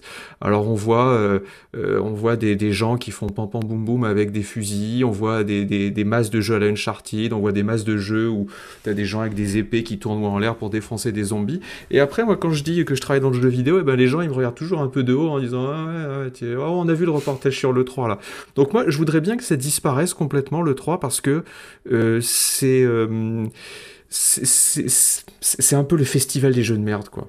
Euh, non, mais c'est vrai. Euh, regardez là, regardez là, là, ce qu'on a eu euh, cette, ce qu'on a eu cette saison là. Enfin, c'était. Je suis pas le seul à le penser. Je, je, je, regardais les conférences, donc je les commentais aussi. On a commenté quelques conférences mm. avec Noël Malware, et puis en parallèle, je regardais le chat sur les streams officiels. Et les, les, éditeurs se faisaient défoncer sur le chat. J'ai vu que ce soit Microsoft, que ce soit de, tout le monde, tout le monde se faisait défoncer sur le chat. Donc voilà, j'ai pas de prévision, je sais pas si ça va si ça va rester ou pas, mais je voudrais que ça je voudrais que ça disparaisse et ça, ça serait mieux en fait si c'était étalé tout au long de l'année. Quand Ubisoft a des trucs à nous annoncer, eh ben qu'il fasse un gros truc, je sais pas en septembre ou en février, une grosse soirée, qu'il la prépare un peu et puis on la commentera avec plaisir. Mais là avoir toute cette concentration de jeux pourris qui arrivent, enfin de jeux pourris, de jeux grand public, de jeux mainstream, voilà, ça me, ça me navre. Ça me navre, et ça me navre de plus en plus. Hein. Il, y a, il y a 15 ans, quand j'allais à l'E3, j'étais excité. C'était, c'était la fête. Aujourd'hui, je vois arriver l'E3, je sais que je peux dormir 3 jours, je vais rien rater. Je vais rien rater d'important. Hélène, ton sentiment? Oh mais moi je suis encore euh, pleine de naïveté et d'espoir quoi.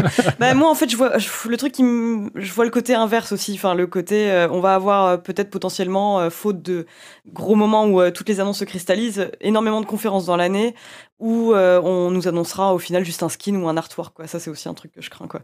J'aimais bien en fait l'idée d'une période vraiment où on sait que ça va être particulièrement intense etc. Et pour le coup je trouve qu'il y a eu des annonces assez cool côté indé aussi quoi mais ça permet aussi peut-être de donner un peu de visibilité aux indés, quoi. Ce genre de, hmm. gros événements, quoi. Donc non, pas de prédiction ni d'espoir, finalement. Mais après, par contre, il y a, un truc aussi qu'il ne faut pas, perdre de vue, c'est que les salons comme le 3, en fait, euh, c'est des, des, salons qui sont aussi nés d'une euh, d'une nécessité professionnelle, en fait. Bah, bien sûr. Euh, c'est-à-dire que, bah, à une époque, surtout dans une industrie où tout est absolument contrôlé de A à Z, hein, comme l'a si bien dit un jour Agbou, tu demandes l'heure à un développeur, dit Attends, je sais pas, faut que tu fasses un signe NDA pour te répondre. Voilà. mais donc, du coup, le fait d'avoir un salon où tu sais que, en tant que journaliste, tu vas arriver sur place et pendant 4 jours, tu vas pouvoir enchaîner rendez-vous, rendez-vous, rendez-vous, rendez-vous, et puis jouer à des jeux ou voir des jeux où en temps normal, bah, on t'aurait même pas envoyé un lien pour que tu regardes le, jeu. Bah, là, ce qui est intéressant, mine de rien avec cette pandémie, c'est que ça a aussi montré que euh, il existe d'autres façons de travailler euh, d'autres façons de créer l'information sans forcément rameuter tout le monde euh, dans un espace clos pendant une semaine. Quoi. À l'heure actuelle, maintenant, ça y est, on, voit maintenant de, nouveaux types de press tours qui sont apparus depuis un an et qui maintenant commencent à bien être euh, maîtrisés par les, éditeurs et les développeurs, où on dit, bah voilà, tu, vas avoir un lien sur Google Meet et puis avec d'autres journalistes, tu pourras poser tes questions en direct, on va te montrer un trailer, etc. Ou tiens, tu vas avoir un code et puis tu vas jouer au développeur en multi avec le, joueur pendant deux heures. Enfin, donc voilà, les alternatifs sont là. Donc c'est vrai que par contre, l'E3 en lui-même, euh, on pourrait imaginer que ça aurait tendance à disparaître. Peut-être, enfin, moi je pense pas que ça disparaisse, hein. mais en tout cas, d'un côté, je pourrais croire que ça pourrait disparaître à cause de ça. Parce que d'un coup, il n'y a plus la vraie nécessité professionnelle de l'E3 n'est plus là. Donc, ce qui fait que petit à petit, bah, les gens vont commencer à annoncer à telle période, à telle période, à telle période, et puis finalement, ça, ça pourrait se dissoudre. Hmm. Je pense que dans 10 ans, dans le canard PC, on fera même plus de, on, on, ne prévoira même plus de page 3. Tu sais, là, on en a prévu pour ce numéro quelques de magazine papier en 10 ans, de je toute façon. En, voilà, en 2030, on fera plus ça. eh ben, écoutez, on verra bien. Euh, un peu, un petit mot sur notre programme. Donc, on va vous présenter une sélection des, des jeux qui ont été un peu montrés euh, ces derniers temps et, dont euh, vous n'aviez pas déjà parlé à vous à, l'émission précédente parce que certains, certains d'entre eux vous, vous les aviez abordés. Euh, donc on fait un petit euh, un petit saut de puce sur euh, Summer Games Fest et E3. Ensuite on fera une petite pause et puis on attaquera et on fera on passera un peu en revue les, annonces intéressantes du du show Microsoft, du show Nintendo et aussi des, outsiders genre développeurs et, et Steam euh, Next Fest. Alors sur le sur le côté euh, sur le côté Summer Game Fest, qui est donc l'espèce de, conférence qui avait été organisée euh, avant le 3 et qui est un peu piraté d'un point de vue marketing le 3. Moi, je vous ai proposé plusieurs titres. J'ai fait, oui, un petit mot d'abord. Euh, j'ai regardé beaucoup de choses. J'ai mm. pas fait comme vous, euh, comme toi, vous, euh, avec Malware. J'ai pas regardé les conférences en direct. Ah, franchement, j'ai ah, ouais, regardé les récaps quoi. Non, je les ai regardés après coup. J'ai regardé les VOD, ah j'ai regardé des bouts. je m'en suis tapé pas mal ces derniers jours. Mm. J'ai vu énormément de, de, de, jeux de tir, ah, de, que ça. De, de, de, clones de clones et, et de clones clonés de clones. Que ça des jeux sans histoire, des jeux sans imagination. franchement, c'était c'était indigeste. Euh, en plus, j'ai vu tellement de jeux qui, qui présentaient rien en fait et, qui annonçaient 2022 et tu te dis mais non mais pourquoi tu m'en parles maintenant quoi? La mm. prochaine fois que tu vas m'en parler c'est pour me dire que non c'est pour 2024 euh, parce que de toute évidence ça n'a pas avancé j'ai eu l'impression de voir des gens fatigués à l'écran euh, du coup, j'ai fait une sélection qui, qui, est un peu arbitraire, en, en essayant de, de ressortir euh, les propositions les, les, plus intéressantes et en privilégiant un peu la, la variété, la variété des gameplays et des propositions euh, euh visuelles et créatives. J'ai éliminé presque complètement les shooters, alors que mm. très honnêtement, il y, y, en a eu plein. Bon, vous aviez déjà parlé un peu de, de, de Battlefield, je crois, la dernière fois. Ouais. Le trailer le plus voilà. surenchère de l'E3 quand même. Et puis, j'ai regroupé de face, tout ça de façon un peu arbitraire. C'est-à-dire qu'effectivement, Ubisoft a annoncé des trucs pendant la conférence E3 proprement dite. Bon, euh, si c'est sorti, euh, si c'est destiné à la Switch, on va le regrouper sous la, case Nintendo parce que c'est plus pratique pour nous. Voilà, c'était le petit euh, disclaimer avant, avant la sélection. Summer Game Fest. Euh, je vous ai sélectionné euh, Tiny Tina Wonderlands, Metal Slug Tactics, Planet of Lara et Two Point Campus. Euh, je voudrais qu'on parle un peu de, de Tiny Tina Wonderlands. Donc c'est un spin-off de, de, Border, de Borderland qui a été annoncé par, par Gearbox. C'est pas le jeu qui vous a intéressé le plus, je crois. Hein. Vas-y, Ken, énerve-toi. Donc, ouais, non, là, vraiment, enfin, il y a un moment, moi, j'ai une théorie en fait, euh, qui, hélas, elle n'est pas, elle est pas du tout gentille pour, pour Gearbox, mais elle est ce qu'elle est. Euh, qui est que euh, un jour Gearbox en fait a eu du succès par accident avec euh, Borderlands et du coup est incapable de faire autre chose que Borderlands 1 reskiné et légèrement remis au goût du jour. Donc ça a été avec Borderlands 2 parce que Borderlands 1 et 2 on avait toujours le même écrivain qui s'est barré à l'occasion du troisième opus pour aller travailler sur des séries, je crois, il y a un délire comme ça. Et, le troisième opus, bah là, on a commencé à voir ce que c'est Borderlands en fait, euh, tout d'un coup, sans, sans, le charme de la vanne bien ciselée, sans, la, mmh. sans le charme d'un univers euh, qui, euh, sous couvert de d'humour un peu concon et un peu plus finaux qu'il n'y paraît, euh, et là, surtout, moi, le truc Tiny Tina Wonderlands, ce qui me gêne encore un peu plus, c'est que c'est littéralement un spin-off sur un DLC qui est paru en 2013 pour euh, Borderlands, hmm. euh, qui était Tiny Tina's, je sais plus quoi, mais en gros, c'était vraiment le délire Tiny Tina joue au jeu de rôle, quoi. Et, là, qui avait eu pas mal de succès, donc oui, pas en plus, bah, parce que non, mais clairement. Mais c'est juste que là, enfin, pour moi, c'est un peu le, c'est un peu l'aveu de, ouais, bah en fait, on tourne en rond, on sait plus quoi faire en fait, quoi. Hmm. Parce que là, là, voilà, là, on en est à dire, bon, bah, en fait, vous savez quoi, là, le, le, DLC numéro 18 qui a bien marché sur Borderlands 2, allez, on va en faire un spin-off, on va en faire un jeu à part. Il y a un bout d'un moment, euh, c'est bon, Gearbox, vous êtes pas, euh, vous, vous, savez pas faire autre chose en fait que Borderlands, euh, juste reskiner à la, à la longue là, il y a, y a peut-être autre chose à faire quoi. Hmm. C'est bon, on a compris, c'est toi qui le testeras, il n'y a pas de souci. Ouais, on le laisse, il n'y a, pas de souci. comment, il dibs, comment il dibs les jeux avant tout le monde, que, bah d'accord, ok, c'est toi. Rien pour toi.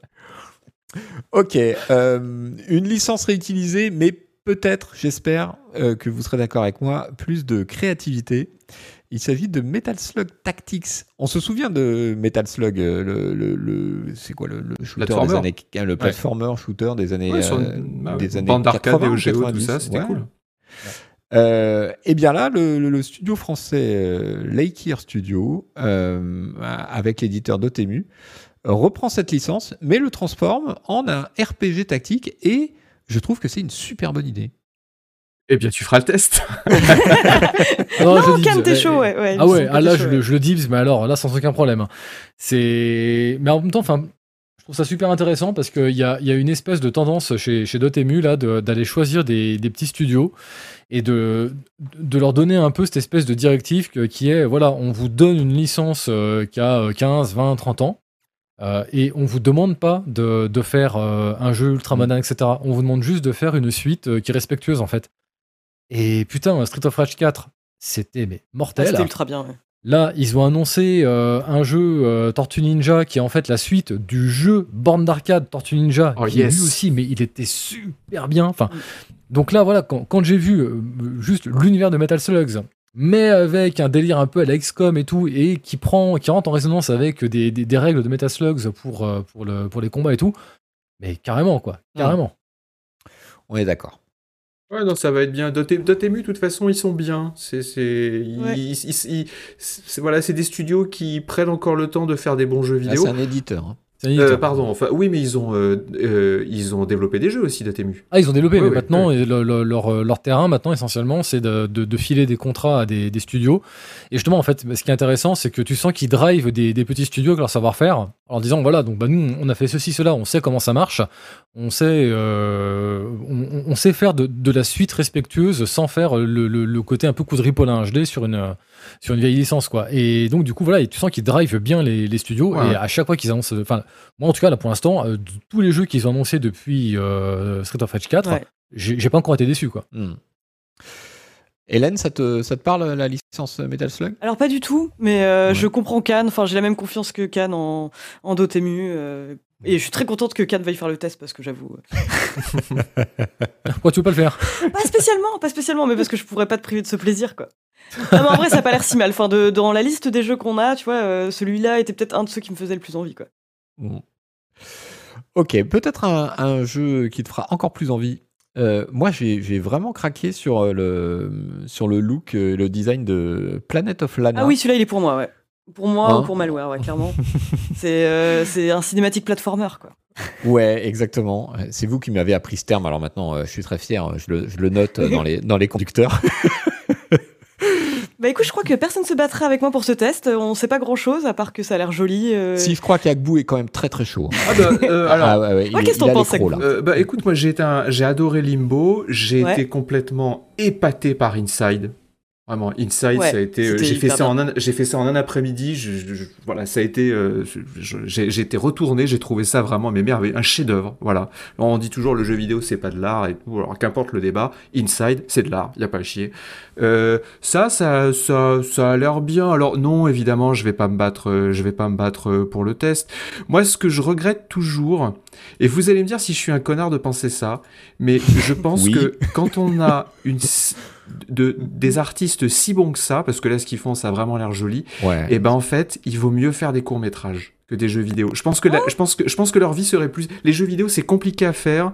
euh, ça rajoute plein de contraintes à toute la partie artistique et voilà, j'ai envie de leur dire, ok, c'est cool, vous avez des bons artistes, faites un court métrage, vous allez être plus heureux et vous allez gagner euh, plus d'argent.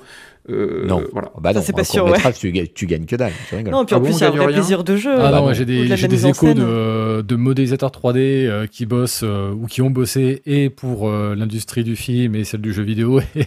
D'un côté et de l'autre, c'est pas mieux. hein. Bon C'est- bah d'accord. Faites c'est des, c'est la mais foire des deux côtés. des jeux vidéo. Mais les jeux vidéo, c'est quand même beaucoup d'emmerdes euh, pour pour placer des pour placer des beaux assets euh, graphiques euh, comme ça. Ouais, mais le, le court métrage, c'est une industrie de la carte de visite. Hein. C'est pas. Mm. c'est- Alors c'est un long métrage, parce que là, euh, ça peut, c'est c'est que moi ça me fait penser à, euh, vous savez, ce studio japonais qui a fait les lucioles, tout ça, la Ghibli, c'est ça Le fameux. voilà.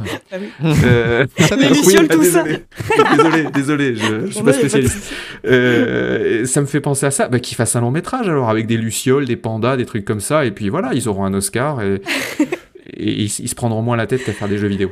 Je Ah, mais pense. après, Ouais, bon, je suis ouais, trop contente que ce genre de jeu euh, continue d'exister, quoi. Un Non, truc qui pourrait se plaire l'air à Gbou, je pense, c'est euh, Somerville, c'est l'ancien boss de Playdead, justement, euh, qui avait fait Inside, euh, qui prépare un nouveau cinématique platformer où on retrouve euh, vraiment bah, le même côté scrolling à l'horizontale, euh, et c'est un peu la guerre des mondes euh, fit euh, Inside, quoi. Ça a l'air Mm. pas mal. Eh bien, je le ferai parce que vraiment Inside c'est un chef-d'œuvre. Tu vois, enfin là pour, euh, enfin, moi le, le jeu qu'on voit là, j'ai quand même du mal à le défendre, même si ça a l'air euh, vraiment c'est c'est magnifique. hein. Mais tu vois, enfin, je repense à Metal Slug Tactics qui était là juste avant en fait. Il y a une vraie proposition en fait. Là, euh, bah voilà, en fait, en, en dehors du graphisme, euh, c'est quoi la proposition en fait? On, on va courir, on va sauter on sur les plateformes? On voit pas beaucoup de On jeux. voit pas grand-chose, là, en fait, ouais. C'est difficile À une de époque, avec. Agbou, pendant, pendant l'émission, justement, on avait parlé de ça, tu sais, un peu de cette, euh, cette recrudescence qu'on a depuis 3-4 ans, là, du, du jeu indé à 7 sur 10, en fait. Ouais, Tu sens qu'il y, y a des espèces de, Ouais. de, de C'est- taquets minimum y a- qui sont a- à placer dans le jeu indé, où tu sais grosso modo que ça va marcher, et tu sens qu'il y a plein de studios indés qui rentrent là-dedans, en fait, où, bon, bah, en fait, euh, il n'y a pas tellement de créativité, il n'y a pas tellement Ah, de, y de propositions. Au niveau artistique, c'est créatif quand même. hein, C'est créatif. Non, mais je Bah pense ouais. Non, mais après, Ouais. c'est un trailer, tu vois, voilà. le nombre de trailers qu'on a sans avoir d'image de gameplay, où on sait pas Voilà. du tout ce que va faire Je- le jeu, tu vois. C'est pour ça que, comme je dis, je, suis- choque je suis vraiment curieux de voir quelle est la proposition de, de gameplay. Parce que là, pour l'instant, là, je la vois pas. Moi, moi je, je pense qu'on aurait pu faire un trailer sur euh, Art of Darkness, tu vois, euh, un peu dans ce genre-là, qui montrerait Mm. pas grand-chose du jeu et sur lequel on pourrait se dire, mais c'est quoi ce truc euh, Voilà. Donc, euh, ouais, il faut attendre un peu quand même. Ouais. Et, et par contre, j'aime bien, et on va en voir plusieurs dans, dans cette liste, cette idée qu'il y a un nouvel univers visuel qui est possible dans le jeu vidéo, qui est ce, ce côté un peu décor peint à la main, ce côté euh, qui apparaît de plus en plus dans- à travers les jeux indés, mais qui, on sait, va infuser petit à petit dans cette industrie comme une, une autre direction possible. Et je trouve ça vachement intéressant, quel que soit après, bon, la, la qualité des jeux, ils sont réussis ou pas, mais Mm. euh, bon, C'était le- annoncé pour 2022, on Ouais. verra bien. Euh, un petit jeu, euh, un petit jeu pour toi, euh, Agbou peut-être. Euh, Two Point Campus. Ouais, alors ouais, ça bon pour ceux qui n'ont pas suivi, Two Point Campus, c'est la suite de Two Point Hospital, qui était un petit jeu cartoon, un bon, un très bon petit jeu cartoon de gestion d'hôpital. Je vais vous dire le problème, c'est que Two Point Hospital, donc c'est des jeux de gestion construction. hein, voilà, vous, vous, vous, vous placez les murs de votre hôpital, ou là en l'occurrence vous placez les murs de votre campus, et puis il y a un petit côté gestion, vous embauchez les gens, je sais pas, vous placez C'est les un gardes, thème hospital-like. Voilà, hein, exactement. Ça. Euh, alors, j'avais beaucoup aimé euh, Two Point Hospital. Le problème, c'est que juste après, il y a un jeu qui est arrivé et qui lui a mis une rouste. C'est Project Hospital, qui est euh, très nettement supérieur parce que beaucoup plus complexe, beaucoup plus profond, et on perd cet aspect euh, cartoon. Donc, je sais pas si j'aurais envie de retourner sur un Two Point machin. Surtout que là, les images qu'on voit à l'écran, on voit qu'ils sont quand même restés dans leur délire Ouais. cartoon, enfantin. bon, pourquoi pas. Après, c'est vrai que ça a l'air très joli. Les bâtiments ont l'air très beaux. Euh, mais euh, voilà, euh, je suis moyennement saucé. euh, je suis moyennement saucé. C'est un jeu de gestion construction, donc ça va me plaire. Je me ramasserai probablement de tests. Je, je le ferai de bonne grâce, mais euh, voilà, j'ai plus autant d'espoir que euh, que- qu'avant. Hélène, tu pourrais accrocher sur ce genre de truc? Bah, pff, moi, tu sais, je suis pas, si tu suis peux, pas, Hélène. Mais bah, si je suis tu pas peux. ultra jeu de gestion, mais j'attends que ça, hein, que tu m'introduises à ce fabuleux monde. Voilà, non mais tu sais, Hélène, tout le monde est jeu de gestion. Voilà, il y a, il y, a, il y, a, y a les gens qui aiment les jeux de gestion. L'humanité est vraiment divisée en deux. Les gens qui adorent les jeux de gestion et les gens qui n'ont pas encore vraiment essayé un bon jeu de gestion. Mais euh, c'est comme, c'est comme la drogue. Tu peux, tu peux qu'aimer ça. voilà, tu peux qu'aimer ça. Alors après, il y a des soucis, hein, bien sûr. Mais tu, tu ne peux qu'aimer ça. Ouais, Il moi, euh, le, le- le- ce trip-là, euh, qui est. euh, j'ai pas mal joué à Two Point Hospital et j'étais assez déçu, en fait. Euh, le, le délire, bon, le côté humoristique, un peu pâte à modeler, machin, euh, c'est très bien fait, c'est assez rigolo. Tu construis des, des machines complètement loufoques, enfin, c'est très second degré, quoi. Oui. Donc, ça marche un temps, mais il y a zéro, zéro challenge. Oui. Et c'est exactement Oui. le même problème que j'ai rencontré dans Evil Genius 2. C'est-à-dire que Mm. c'est exactement la même proposition euh, visuelo, euh, humoristico, gameplay. Et, et pareil, il y a zéro, zéro euh, challenge. Donc, euh, pff, au bout d'un moment, ça m'ennuie. Alors, après, en fait, le- j'ai un peu l'impression que c'est. Enfin, j'ai l'impression qu'il y a un peu deux grandes catégories de, de jeux de gestion Ouais. qui, qui se dessinent de façon générale. Mm. D'un côté, tu as justement le, le jeu de gestion que, que- comme ceux que MacBook, euh, qui sont très, euh, très carrés, très profonds, très complexes, etc. Un peu en mode bac à sable, où vraiment on, on va, te, on va te larguer dans le truc, tu as un tas de mécaniques à prendre en compte, et démerde-toi. Et à côté de ça, des jeux comme celui-ci, tu sais, qui sont un peu plus euh, orientés puzzle en fait. C'est-à-dire qu'à chaque niveau, tu as, une sorte de défi, t'as une problématique, et ton objectif, c'est de trouver avec les instruments euh, comment régler cette problématique en fait. Oh, ouais, mais c'est même pas ça. C'est même pas ça parce qu'il y a pas, il y a même pas ce niveau de difficulté. euh, je- vois ce que tu- je vois ce que c'est tu un veux dire, espèce de tutoriel un petit peu poussé, quoi. Je vois ce que tu veux dire, Yvan, mais le, le, le truc, c'est que dans les jeux de gestion, le challenge, c'est à double tranchant, parce que il y a plein de gens, dont moi, qui aiment bien les jeux de gestion simplement pour l'aspect construction. Hmm. Et, et simplement pour l'aspect créatif. Et ça, c'est vraiment cool. L'idéal, c'est quand un jeu réussit à avoir cet aspect construction, euh, à, à- à faire, euh, à te, te permet de faire ce que tu veux au niveau de la construction, et en même temps t'offre un petit challenge au niveau gestion. Mais moi, s'il n'y a pas de, tu sais, un prison d'architecte, c'est pas dur. Mm. Prison d'architecte, c'est pas difficile. T'y joues 5 heures, t'as tiré toutes les ficelles et tout, et il te reste plus qu'à poser tes, tes, tes, tes décorations, à faire ton architecture et tout. Donc euh, moi, ça me ça me dérange pas quand il n'y a pas trop de, de challenge dans un dans un jeu de gestion. Euh, après, je vais pas te dire que Two Point Hospital euh, maintenant c'était un grand jeu. Avec le recul, non, c'était pas un grand jeu. Hmm, On est d'accord.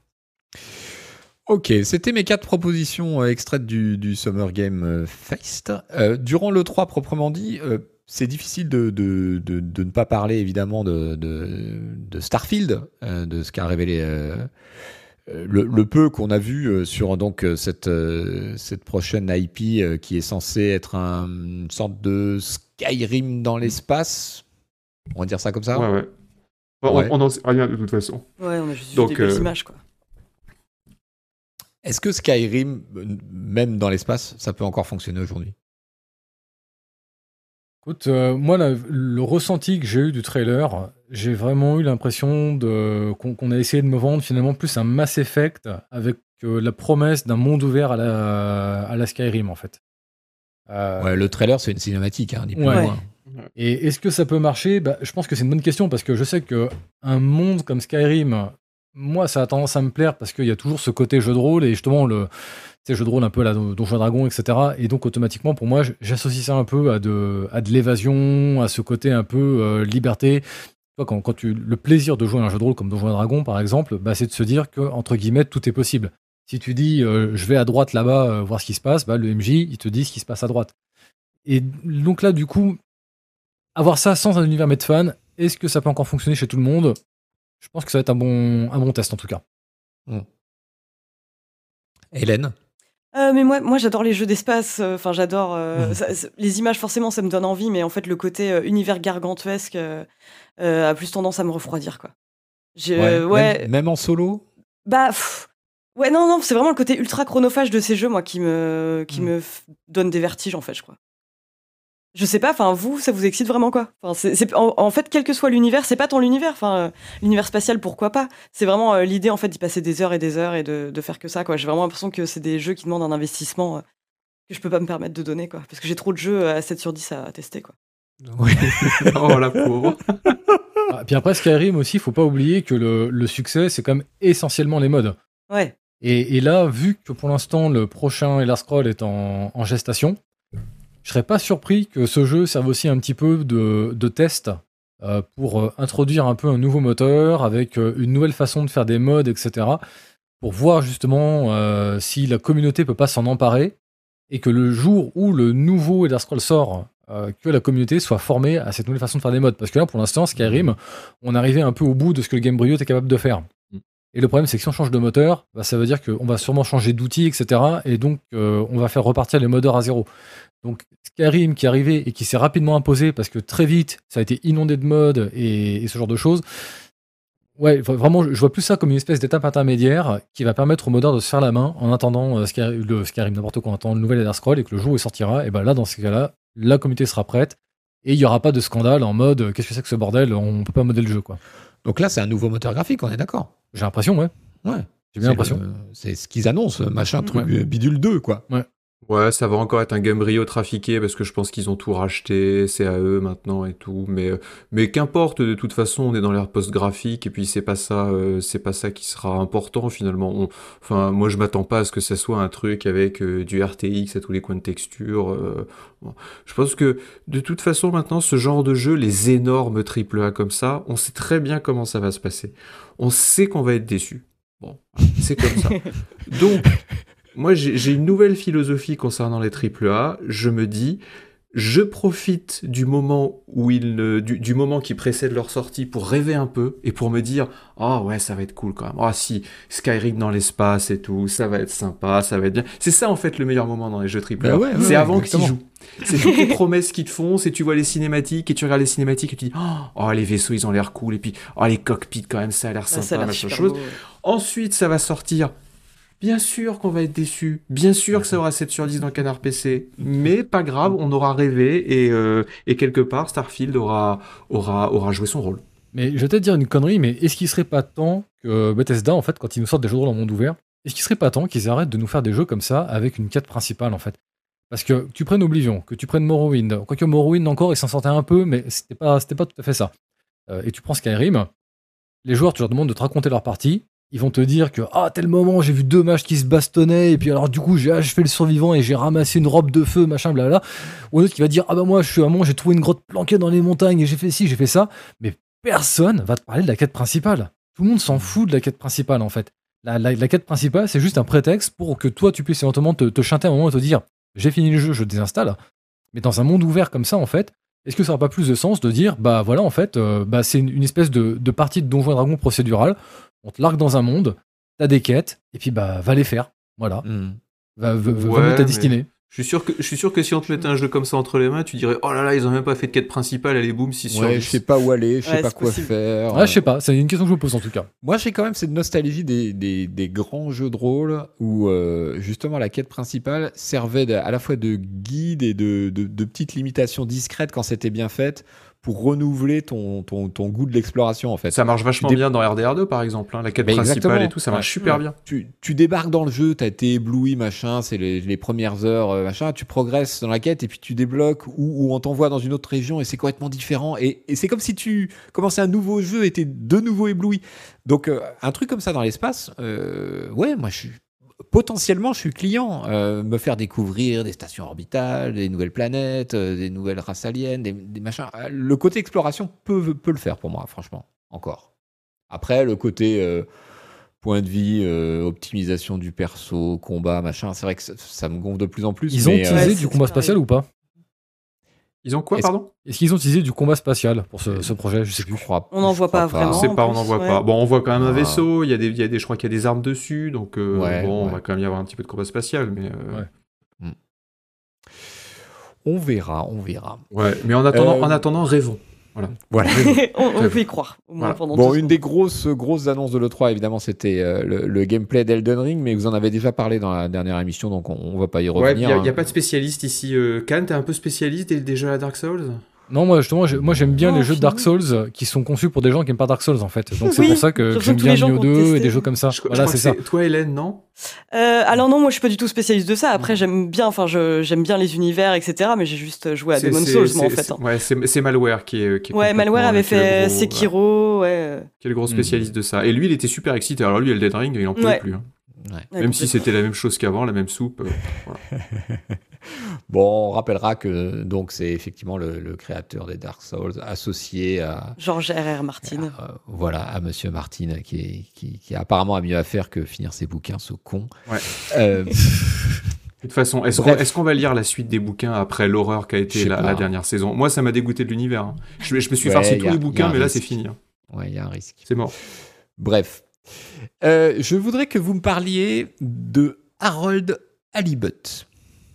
Avec Est-ce plaisir. que Hélène, tu veux bien m'en parler? Euh, bah, je veux bien t'en parler. J'ai découvert le trailer il y a, il y a ça euh, une heure et demie et je ne connaissais pas l'existence de ce jeu, euh, qui effectivement est un mélange de jeu et de, de petits films en stop motion, hein, j'ai l'impression.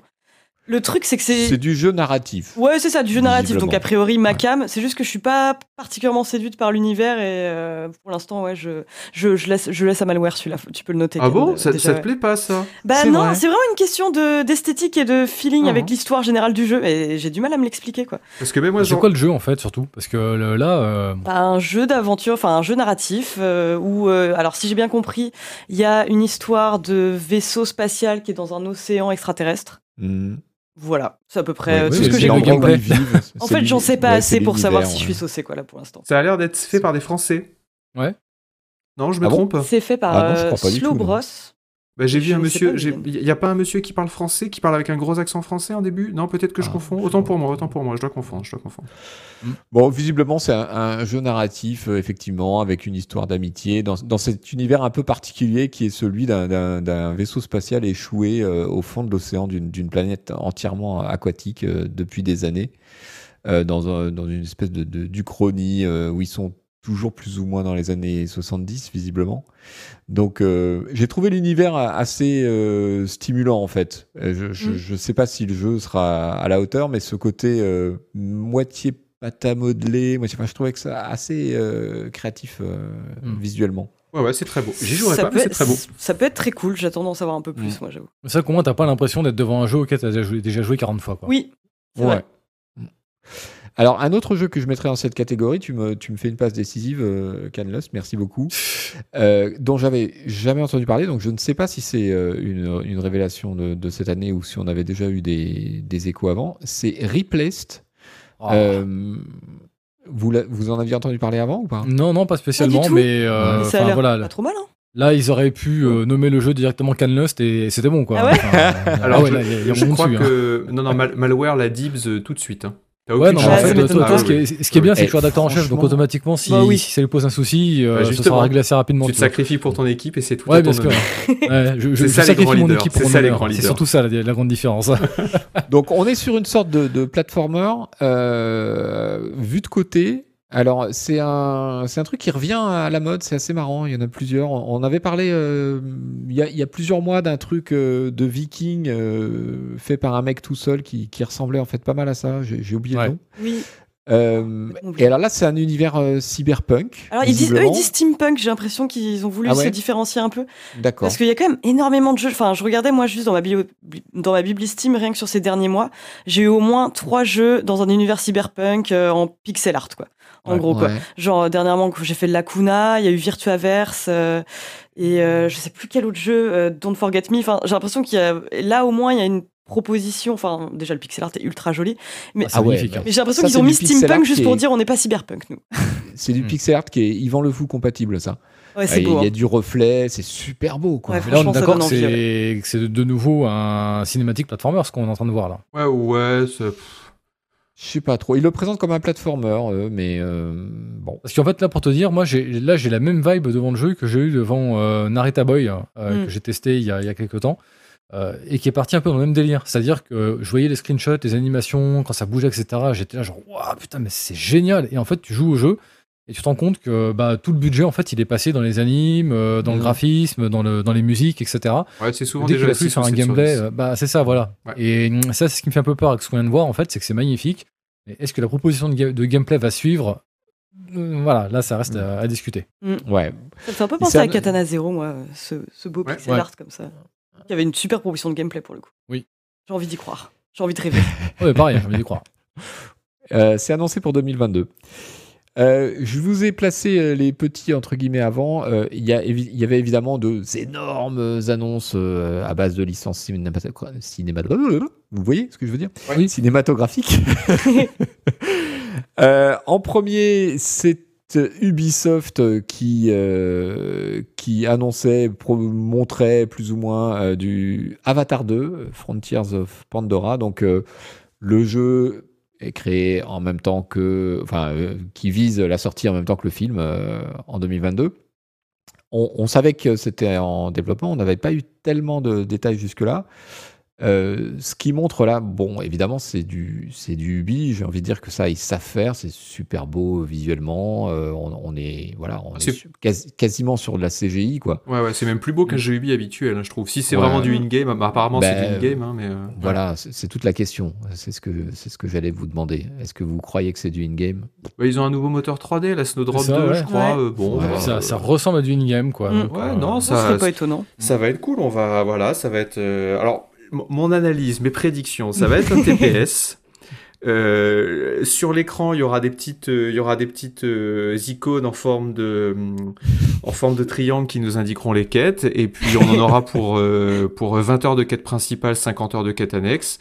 Et puis euh, et puis voilà. euh, Un arbre de bon, on pourra grimper sur des tours ouais. hein, pour déverrouiller le- les objectifs de la zone. Voilà, pourquoi pas, pourquoi pas. Mais- euh, pff, Après, pour être excité, faut être, enfin, faut aimer un minimum Avatar, quoi, l'univers d'Avatar. Moi, Ouais, c'est pas moi- du tout mon truc, ouais. ouais, non, moi non plus. hein, Les, les schtroumpfs là, ça me, ça m'excite pas pareil. du tout. euh, Pareil.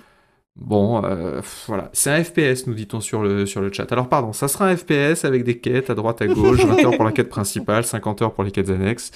Euh, bon, voilà, c'est c'est quand même dommage. euh, c'est un peu dommage parce qu'Ubisoft, quand même, tout, tout cet argent, tout, pour, pourquoi aller chercher du côté du cinéma euh, alors qu'on pourrait faire, je sais pas. euh, des, des univers un peu plus un peu plus originaux? Peut-être parce que ça doit rapporter plein d'argent. Je sais pas. Je sais pas. Mhm. euh, voilà, tu vois, les, les, les combats en dragon, les combats, euh, les combats en dragon et tout, tu sais, tu sais à l'avance ce que ça va donner. Tu y joues déjà, c'est-à-dire, t'as déjà le gamepad en Ouais. main et tu sais exactement ce que ça va être. Ouais, Voilà. moi ce que je vois, ça me semble pas des masses in-game quand même. hein. Ouais, ou alors euh, in-game façon euh, escroquerie de, de leur jeu de, de hacker là. Ouais, ça peut être de in- GTA. Ça peut être in-game sur euh, une 3090, euh, voilà, et puis ensuite sur console, ce sera un peu moins bien, et puis, et puis Non, voilà. mais c'est pas possible. Oui, voilà, ils vont tirer la moitié des NPC dans la ville, et puis voilà, ça, ça passera, t'inquiète pas. Donc euh, bon, à voir. Effectivement, de toute façon, bon, faut être honnête. euh, voilà, c'est c'est du jeu licence euh, sur du film euh, Du à gros budget. C'est c'est pas forcément notre cam. Non, quoi. c'est Mais- pas Non, bah, après, euh, ça nous empêche pas d'être, en- enfin, moi, en tout cas, ça m'empêche pas d'être enthousiasmé par des projets d'adaptation. Tu vois, Mhm. Indiana Jones, on n'en sait rien, mais je suis quand même euh, intrigué, j'ai quand même hâte de voir ce qu'ils vont faire. Mm. Euh, le prochain euh, James Bond par euh, IO Interactive, Ouais, je suis c'est chaude, vrai. quoi. Ouais. C'est C'est vrai, juste c'est que vrai. Avatar, ça me parle pas. Enfin, et puis Non. bon bah Ubisoft quoi. Ok. Eh ben, passons de Ubisoft à Eidos, puisque euh, il s'agit cette fois de la licence Disney Marvel. On en a parlé un petit peu en ouverture. Euh, Guardians of the Galaxy aura donc son jeu. Euh, ce qu'on nous a montré, euh, moi, ça m'a laissé de- Oh, totalement froid. C'était une cata. Le, les, le- les, Ouais. les 20 minutes ou je sais pas, les 12 minutes de gameplay qu'ils nous ont montré, c'était mais d'une telle tristesse. Mais on est oh là hein. là là là là là, j'avais mal pour eux. Et, et sur le chat, euh, tous les gens qui mettaient des, des emojis de gens qui de gens en train de dormir et tout. Enfin, c'est euh, c'est- mais voilà, c'est ils ont pris ils ont pris un truc qui ressemble à Uncharted, qui ressemble à euh, euh, le dernier euh, Star Wars, The Jedi Fallen Order. Voilà, ils ont pris ça, ils ont mis une skin Guardian of the Galaxy. C'est. Que dire moi, je serais, je serais pas aussi radical, mais juste pour une raison toute bête, hein, c'est que euh, je ne suis pas un lecteur de comics, sauf pour trois univers Batman, Deadpool, les Gardiens de la Galaxie. Hmm. Donc mm, voilà, quand j'ai vu les dialogues avec les persos et tout, ça m'a ça m'a fait marrer, ça m'a rappelé les comics. euh, c'est tu vois, enfin là, genre là, voilà la, la- la séquence de dialogue où tu dois choisir pour qui tu prends parti pour savoir comment la mission va évoluer par la suite et que dit bon bah, on- je pense qu'on devrait écouter ce que Groot a dit et puis que t'as Groot qui fait je s'appelle Groot. Et voilà, bah, c'est con mais ça m'a fait rire. Donc euh, voilà, puis Rocket Raccoon qui est un de mes persos préférés aussi. Donc euh, enfin c'est, mais mais je sais après, je, voilà, je, je sais aussi en toute franchise que ça va être, un- il y a de fortes chances que on tombe sur un jeu à 7 sur 10. Hmm. Hmm. Les séquences de gameplay proprement dites, elles sont tristes, elles dégagent aucune énergie. Ouais. Il y a- Pas trop il y a- envie, quoi. Oh là là. À moins d'avoir un gros attachement pour la franchise, pourquoi pas, hein, mais là, Ouais, j'avoue, ça, euh, ça Mm. fait pas trop rêver. Là, sur les combats, il y a une espèce de système là où a priori tu as, des attaques spéciales, euh, tu choisis entre croix, carré, rond, triangle, euh, et tu, tu, tu fais une manip et euh, tu, tu déclenches tel type d'attaque, tel type d'attaque, etc. Par contre, au moins un truc positif, les, les cinématiques, je les ai trouvées étonnamment, enfin bien réalisées.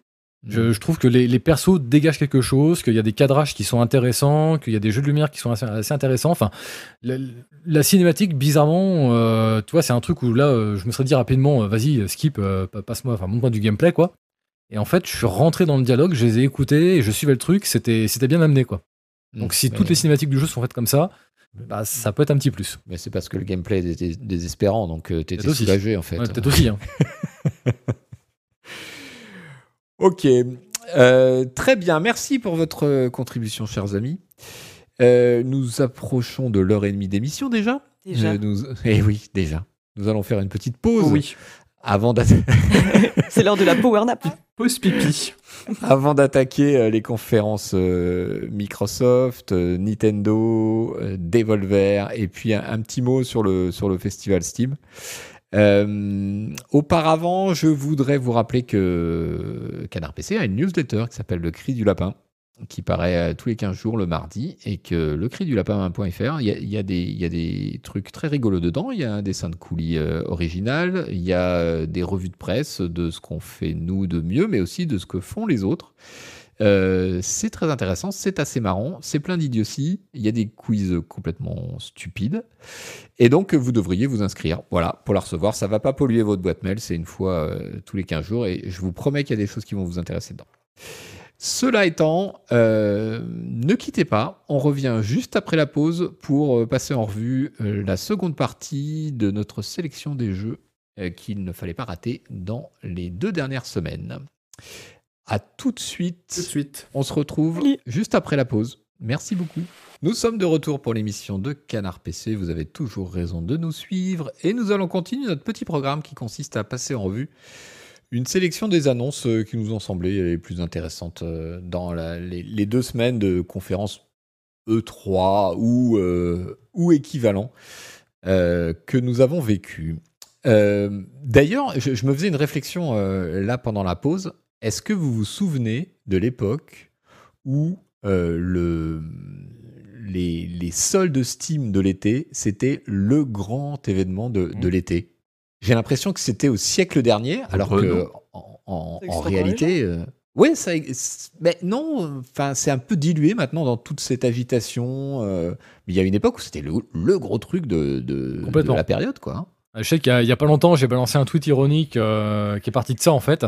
J'avais balancé une, une photo de Game Noël en disant euh, Eh, vous vous souvenez de Game Noël? Tu sais, genre le truc, euh, parce que maintenant c'est fini quoi. Enfin, plus personne ne parle de Game Noël. C'est Maintenant, vrai. Game, Game Noël, en fait, euh, de temps en temps, il est invité dans une école euh, qui doit lui, le rincer à coût de 10 000 balles la journée pour euh, qu'il vienne euh, raconter ses histoires à des, à des jeunes étudiants, etc. Mais c'est vrai qu'en plus, maintenant, enfin, il y a tellement de soldes en permanence. Quel besoin t'as d'attendre euh, une période particulière, quoi? Tu, tu mets ton, ton truc en wishlist et t'attends d'avoir l'alerte euh, qui te dira que le jeu est bah, valable au prix que tu, toi, tu as fixé. Oui, quoi. c'est vrai. euh, Mm. C'est vrai, c'est vrai. Bah, c'est bien, tant mieux. On peut acheter des jeux pas chers toute l'année. On n'a même pas besoin d'attendre une période particulière. Non, mais je parlais d'événements parce que c'est pas juste, c'était pas juste la question des prix en fait, c'était que ça- ça, pointait du doigt une période où c'était un peu euh, comme le 3 a pu l'être à une période, Ouais. euh, c'était l'industrie qui était euh, mobilisée à ce moment-là quoi. Bon, enfin bref. Ouais, bah, c'était un peu Noël, euh, Noël avant l'heure, quoi. Ce Exactement, côté, ouais. euh, tout, le monde était un peu en fête. euh, Ouais. Tu parlais avec tes potes et toi, qu'est-ce que t'as chopé, machin, blablabla. C'est vrai qu'il y, y avait un petit, un côté un peu festif, du coup, qu'on a perdu en, en route, quoi. Bon voilà, c'était un peu hors sujet, mais c'est- ça m'est venu pendant la pause. Euh, Microsoft. Donc Microsoft a fait une grande conférence. Alors je ne sais pas si vous êtes d'accord avec moi, juste en introduction, assez réussi. Ouais, j'ai- du coup, Alors- ce que j'ai regardé en préparation, ça m'a semblé Moi- Ouais, il y avait des trucs cool. hein. Moi, je me la suis plutôt tapé dans en... le haut du panier. Je me la suis tapé en entier avec Noël Malware. Elle était assez réussie parce que il montrait du gameplay et il n'y avait pas de Mhm. blabla entre les jeux. Il y a eu Ouais. des conférences qui étaient insupportables où tu avais un, un, ciné, un trailer de 33 secondes et puis ensuite 10 minutes de blabla. Il y a Devolver qui a fait ça. Alors je sais qu'il y a des gens qui aiment bien le style Devolver. Ils ont fait un truc euh, parodique sur euh, le Devolver Game Pass, machin chose. Bon, euh, c'était cool, mais en fait, euh, si je veux, si je veux rigoler, bah, je tape YouTube vidéo rigolote et puis voilà. Là, ce que je voulais voir, c'était des, c'était des, c'était des jeux vidéo et on a eu peu de jeux vidéo et beaucoup de, beaucoup de blabla. Euh, Donc, la, la conférence Microsoft était vraiment très réussie pour ça. Ils ont montré plein de trucs, ils ont montré du gameplay et ils nous ont pas avec euh, des sketchs à la con. Ok. Euh, J'en ai sélectionné 4 parmi toutes les annonces. Euh, pas, on, on va pas reparler euh, de, Disney qui arrive dans Sea of Thieves, etc. Je voudrais qu'on parle de Redfall, qui est pour le coup une vraie révélation, même si on n'a pas vu de gameplay du tout. Euh, donc, euh, est-ce que Can, tu peux m'en, tu peux m'en dire trois mots euh Euh, Redfall, Redfall, Redfall. Attends, parce que là, j'ai un trou de mémoire et j'arrive pas à me le remettre. C'est le nouvel Arcane, c'est le nouvel Arcane, Arcane, fait aux États-Unis. du, du studio Austin. Euh, donc c'est, on, on savait pas que ce jeu était en développement a priori, sauf erreur de ma part. Ah, Alors, il, me semble euh, que c'était une il me semble que c'était une surprise. Ouais. Ouais, c'était une surprise. Ce qu'on a vu, c'est ce que vous voyez en ce moment à l'écran, c'est une très longue cinématique euh, qui est ultra bien faite. Euh, alors il y a, il y a zéro gameplay, euh, je sais pas du tout à quoi ressemble le jeu et, et on n'est pas plus avancé après les après les cinq minutes du film, mais je trouve ça hyper impressionnant euh, du point de vue réalisation, euh, qualité d'image, etc. C'est ouh, c'est assez chaud quand même. Euh, et et c'est un peu une exception parce que il y, y avait 15 000 clones de Left 4 Dead que, que j'ai même pas voulu c'est pour ça que je me souviens plus. Soulever du bout de l'index. Oui, mais là, c'est des vampires. Attends. Voilà, et là, c'est- bon, ça a l'air d'être un clone de Left 4 Dead aussi, c'est des vampires, mais euh, je sais pas. Bon, il y a, il y a le petit côté euh, Arcane Austin euh, qui, qui, qui m'excite un peu. Oh et non. puis, euh, Non. non Non, mais non, justement. Alors moi, je Ah suis, bon moi, je suis, je suis très déçu par Redfall parce que pour moi, Arkane, c'était les, les, les dignes héritiers de Looking Glass et des grandes Ouais. immersives Ouais. qu'on avait dans les années 2000. Et, et là, qu'est-ce qu'ils nous font? Ils nous font un pam pam boum boum en coopératif. Ouais. Bah, moi, c'est pas pour ça que je veux du arcade. Moi, je veux qu'ils me fassent un nouveau Dishonored. Je veux qu'ils me fassent, euh, voilà, des, des trucs, euh, des bonnes expériences solo dans des décors magnifiques où on est plongé dedans.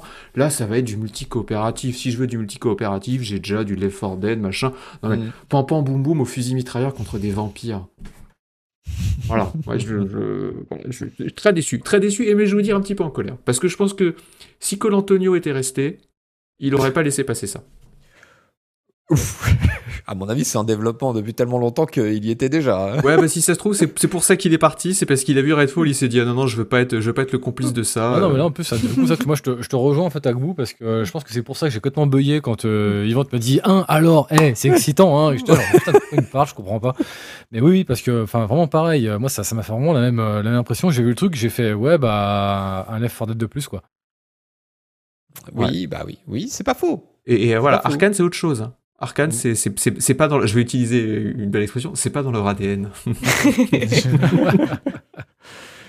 Mais je sais pas, en, en même temps, euh, les, les gens doués, ils peuvent euh, s'attaquer à un genre hein, et puis le renouveler. Ouais, mais là le genre. Non, mais là c'est comme si euh, Lars von Trier faisait un film de super-héros, tu vois. Ça, ça, ça n'a pas de sens euh, d'être Arkane et de faire euh, un, un genre, je vais pas dire mineur, mais un genre presque vulgaire par rapport à ce qu'ils font d'habitude.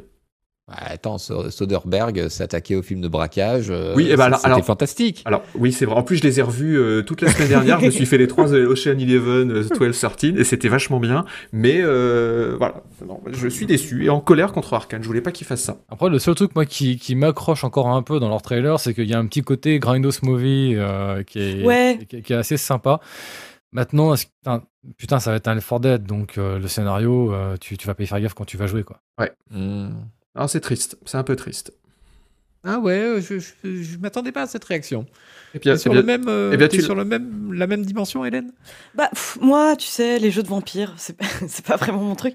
Mais non, non, non, moi, Ouais. je me dis pourquoi pas. C'est juste que, euh, je, en fait, le, le truc, c'est que je passerai pas plus de une minute à en parler si c'était pas Arcane, je pense. Et c'est ça aussi qui joue Oui, beaucoup. Ouais. c'est vrai. Si c'était par Arcane, on n'aurait pas parlé. Donc, euh, pourquoi pas On va voir, quoi. Mais euh, en tout cas, le trailer en soi m'aurait pas attiré sinon, quoi. Et voilà. Donc, ça dit pas grand chose de très enthousiasmant sur le jeu, quoi. Mais comme tu dis, hein, la DA est léchée, euh, pourquoi pas, quoi. Mais il y a rien, en tout cas, il y a pas de supplément d'âme qui me donne ultra envie, quoi. En plus, j'ai j'ai ouï dire, je trouve que les persos, et, et là je vais être vraiment dur, ils ont un petit look Fortnite.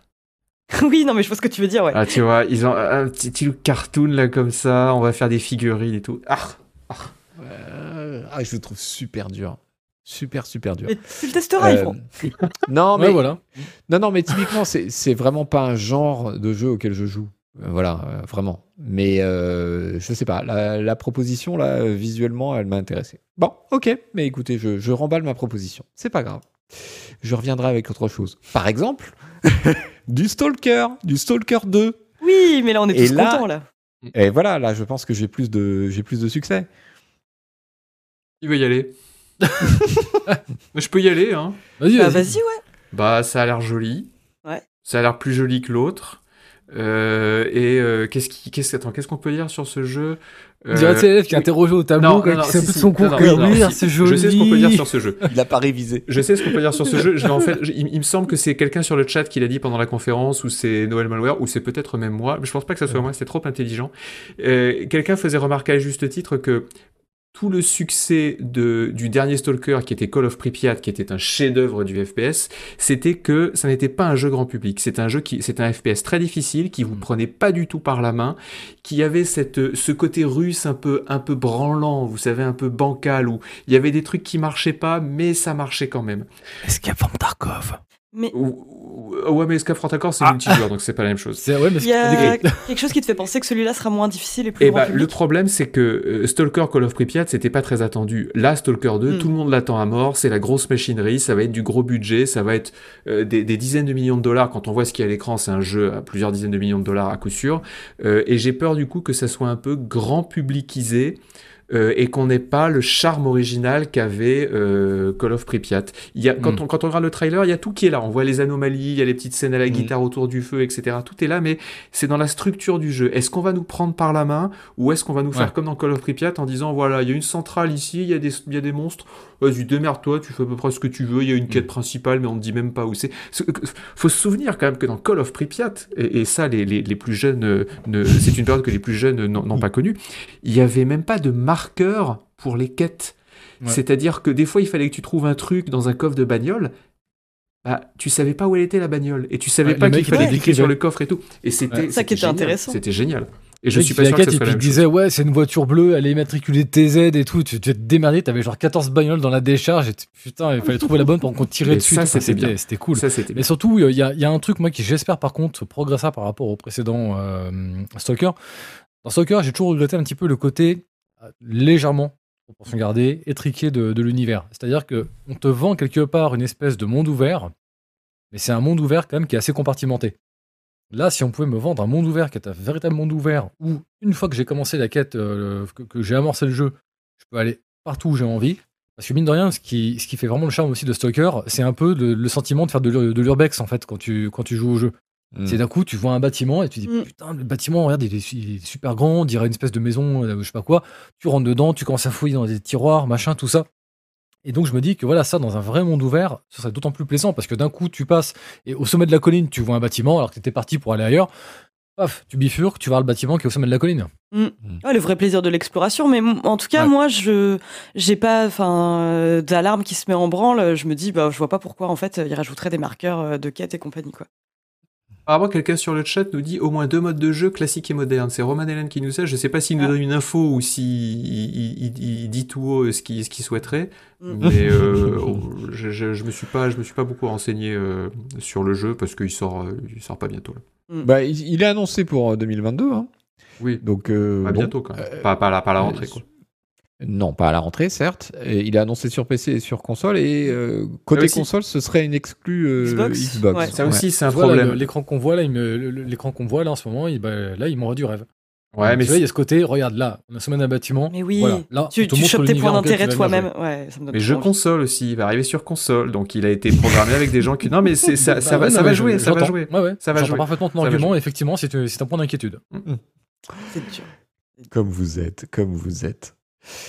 Euh, on a appris au cours de cette conf aussi que le, le jeu 12 minutes, Ah oui, dont on a parlé plusieurs fois, euh, sort en fait euh, là, au mois d'août. ouais, enfin. Là maintenant. Ça fait, ça fait des plombes que j'attends cette date de sortie, était sorti dix fois ce jeu-là en fait. Mais j'ai écrit au moins trois fois dessus dans Canard PC, Mais je c'est crois. ça, on en a parlé À chaque fois souvent, a- quoi. Et, et je pense avoir fait, ça doit être au moins la troisième émission que je fais où on en parle. Donc, euh, Ouais, et en plus, enfin voilà, on sait rien de plus si ce n'est euh, la date de sortie et le fait d'en avoir autant parlé euh, maintenant fait que j'avais plus du tout envie de me renseigner sur le jeu. J'ai pas regardé s'il y avait d'autres infos quoi. hmm. Mais bon, Et le- voilà, euh, C'est le jeu qui est vu de dessus, c'est ça? C'est Ouais, ça, ça, vu hein. de dessus, boucle temporelle, un homme dîne avec sa femme, les flics arrivent et tout part en vrille quoi. Et on doit refaire Mm. cette boucle de 12 minutes à chaque fois. Et les annonces qu'il y a eu au cours de ces derniers mois, c'était juste des trucs genre, ah, au fait, on va voir James McAvoy en voix off et Daisy Ridley. Enfin, Mm. c'était juste des annonces comme ça, pas spécialement intéressantes, quoi. Donc là, j'ai vraiment, je suis trop contente qu'ils sortent, en fait, quoi. Et juste voir euh, ce que ça vaut une bonne fois pour toutes. quoi. ouais, bah donc euh, 19 août. 19 août. Euh, J'ai l'impression qu'on a plein de trucs qui sortent là euh, entre le 19 et le, et le 25 août là, cette année. Ouais, il y a pas mal de trucs qui sortent Ouais. cet été, ouais. Mm. Euh, Humankind euh, sort euh, cet été, Oui, hein, mm. Aussi, ça oui, Ouais. oui. On a Tchernobylite, un concurrent de Stalker Mhm. là, qui sort euh, le 25 août, je crois, le 27. Non, je, non, je dis c'est juillet. On va les pinceaux là. Ah ouais, c'est Euh, encore vingt- pire. 27 juillet. Mm. Eux, ils vont sortir genre au moment où tout le monde est barré en vacances. En France, ouais. Mm. Euh, grosse annonce, euh, la suite de A Plague Tale. Et ça, euh, ton, petit cœur a bondi, j'imagine. Ah, Devine, devine. Les petits devine. loupiaux Ah, qui ont grandi. Ah, ah, j'étais mais en larmes dans mon fauteuil. C'était, c'était, voilà, c'était de toute façon, enfin, cette suite, c'était obligé qu'il y ait une suite. Enfin, tu vois, euh, voilà, je, je ne spoilerai pas le- la fin parce que ce serait, euh, ce serait juste un, un gâchis monumental. Mais euh, A Plague Tale, c'est un jeu qui se termine clairement en vous disant qu'il y aura une suite. Hmm. C'est là, il n'y a, aucun doute qui est possible par rapport à ça. Et, et donc là, voilà, enfin, quand, quand j'ai vu l'annonce du, du 2 avec le trailer, euh, ouais, vraiment, il y a juste deux, deux questions que je me suis posées en voyant le trailer, parce que finalement, le trailer n'a pas révélé énormément, énormément de choses. Non, Non, c'est une ouais. cinématique, on sait rien. Voilà, euh, c'est ça. voilà. Puis il va faire On sait beau, juste ça que va être bon, très voilà, beau. La, la- la nuée des rats va revenir et tout. Alors maintenant, bah, si les, les rats là, effectivement, ils nous les mettent un peu sous, sous crack euh, avec des, des- littéralement des vagues de rats, parce qu'avant c'était des, c'était des nuées de rats qui étaient au sol en fait. Mm. hein. C'était là, putain, s'il faut commencer à fuir Des dans des vagues de rats, ouais. là, ça- là, ça va être cool, putain. Et, les- et ça promet des, des effets visuels vraiment qui tabassent. Mais voilà, les deux questions que je me pose pour l'instant. La première, euh, il y a eu quand même beaucoup de passages qui m'ont paru extrêmement colorés dans le, dans le jeu. Mm. Donc, euh, mm, quelle est la volonté en fait? Parce que enfin, c'est un jeu qui est quand même très sinistre, très sombre en fait.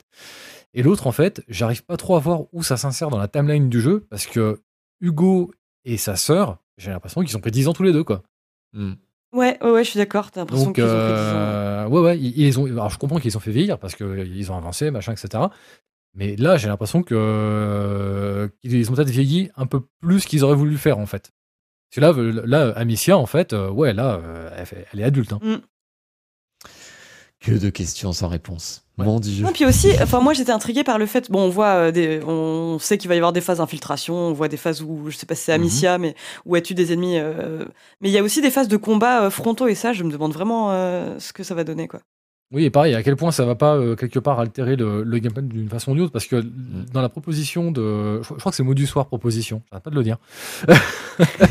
en tout cas, voilà, dans ce, que, euh, dans ce qui était proposé par euh, Plague Tale, il y avait justement ce fait que euh, Amicia, c'était une adolescente. Donc, ça impliquait le fait que, euh, bah ouais, mais au corps à corps, quand tu tombes sur un chevalier en armure, euh, ça devient compliqué en fait.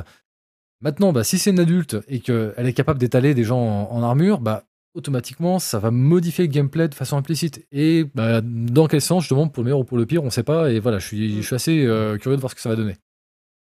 Tu l'as fait, toi, le, le Plague Tale original, euh, Hélène? Ah oui oui, j'ai adoré, j'ai vraiment trouvé ça génial ouais. Bah, De toute bah, façon, c'est une condition d'embauche chez nous. hein. on embauche personne qui a pas fait Plague Tale. mais On peut rappeler qu'il a été couvert de récompenses, hein, ce jeu d'Assobo, Ouais. donc euh, les, les Parisiens de Bordeaux. Les. Parisiens, les Français de Bordeaux. Parisien. Parisien de Bordeaux, ah, c'est bien Les parisien Parisiens de Bordeaux, les fameux, quoi. le lapsus du savez, les- de Parisien. Les petits provinciaux Non, mais là. Bordeaux, c'est le petit Paris. C'est le, le grand Paris maintenant. C'est bon. C'est magique. Non, il est génial. Et j'espère que, d'ailleurs, je sais pas si Olivier de Rivière reviendra à la musique, mais euh, déjà, c'était un des gros trucs du 1 qui était Mm. vraiment trop bien. Les environnements ont l'air ultra beaux. Enfin, moi, je suis complètement. euh, J'ai trop, trop hâte de voir ce que ça va donner. Ouais. Puis on peut imaginer que les pouvoirs d'Hugo sont plus, euh, sont plus performants maintenant. Et ouais, non, j'ai trop hâte. Ouais. J'ai trop hâte. Bon, moi, il est dans ma pile depuis euh, bah, un an. Je l'ai toujours pas attaqué. En plus, c'est pas long, hein, c'est genre 8 heures, un truc comme ça. Oui, c'est ça, c'est un jeu qui fait 8-10 heures, Mm. hein, Plectel, hein, c'est pas... Ok, bah on va suivre ça. C'est annoncé pour 2022. Je sais pas si c'est. euh, Enfin, tous les jeux de toute façon sont annoncés pour 2022, donc je pense qu'il y en a forcément qui vont bouger. Hein, ça va pas être possible sinon. Mais euh, on verra bien. Chez Nintendo maintenant, euh, trois quand même très très grosses annonces. Le retour d'un Metroid. D'abord, est-ce que ça, ça vous parle ou pas? Metroid Dread. Moi, ça me parle pas du tout. Non, moi- mais moi je non sais plus. que Metroid, euh, J'ai jamais touché à Metroid de Pareil, j'ai jamais joué. Ah bah tiens. Non, Si, c'est non, j'ai là- fait, euh, Ah. j'ai fait ce sur console, euh, mais les tout premiers, là, avec le petit bonhomme Ouais. bleu, là, quand c'était en 2D, tout ça. euh, mais euh, depuis, euh, bah non. euh, pff. Pff, Et là, ce que je vois à l'écran, euh, je sais pas si on a les images à l'écran aussi. Non, on les a pas, c'est dommage. Bah, Euh, C'est Bah, un platformer. euh, ouais, euh, c'est. voilà, euh, Ah, Ok. voilà les images. Bien. Euh, voilà, je respecte les gens qui aiment ça. euh, Enfin, bon, voilà.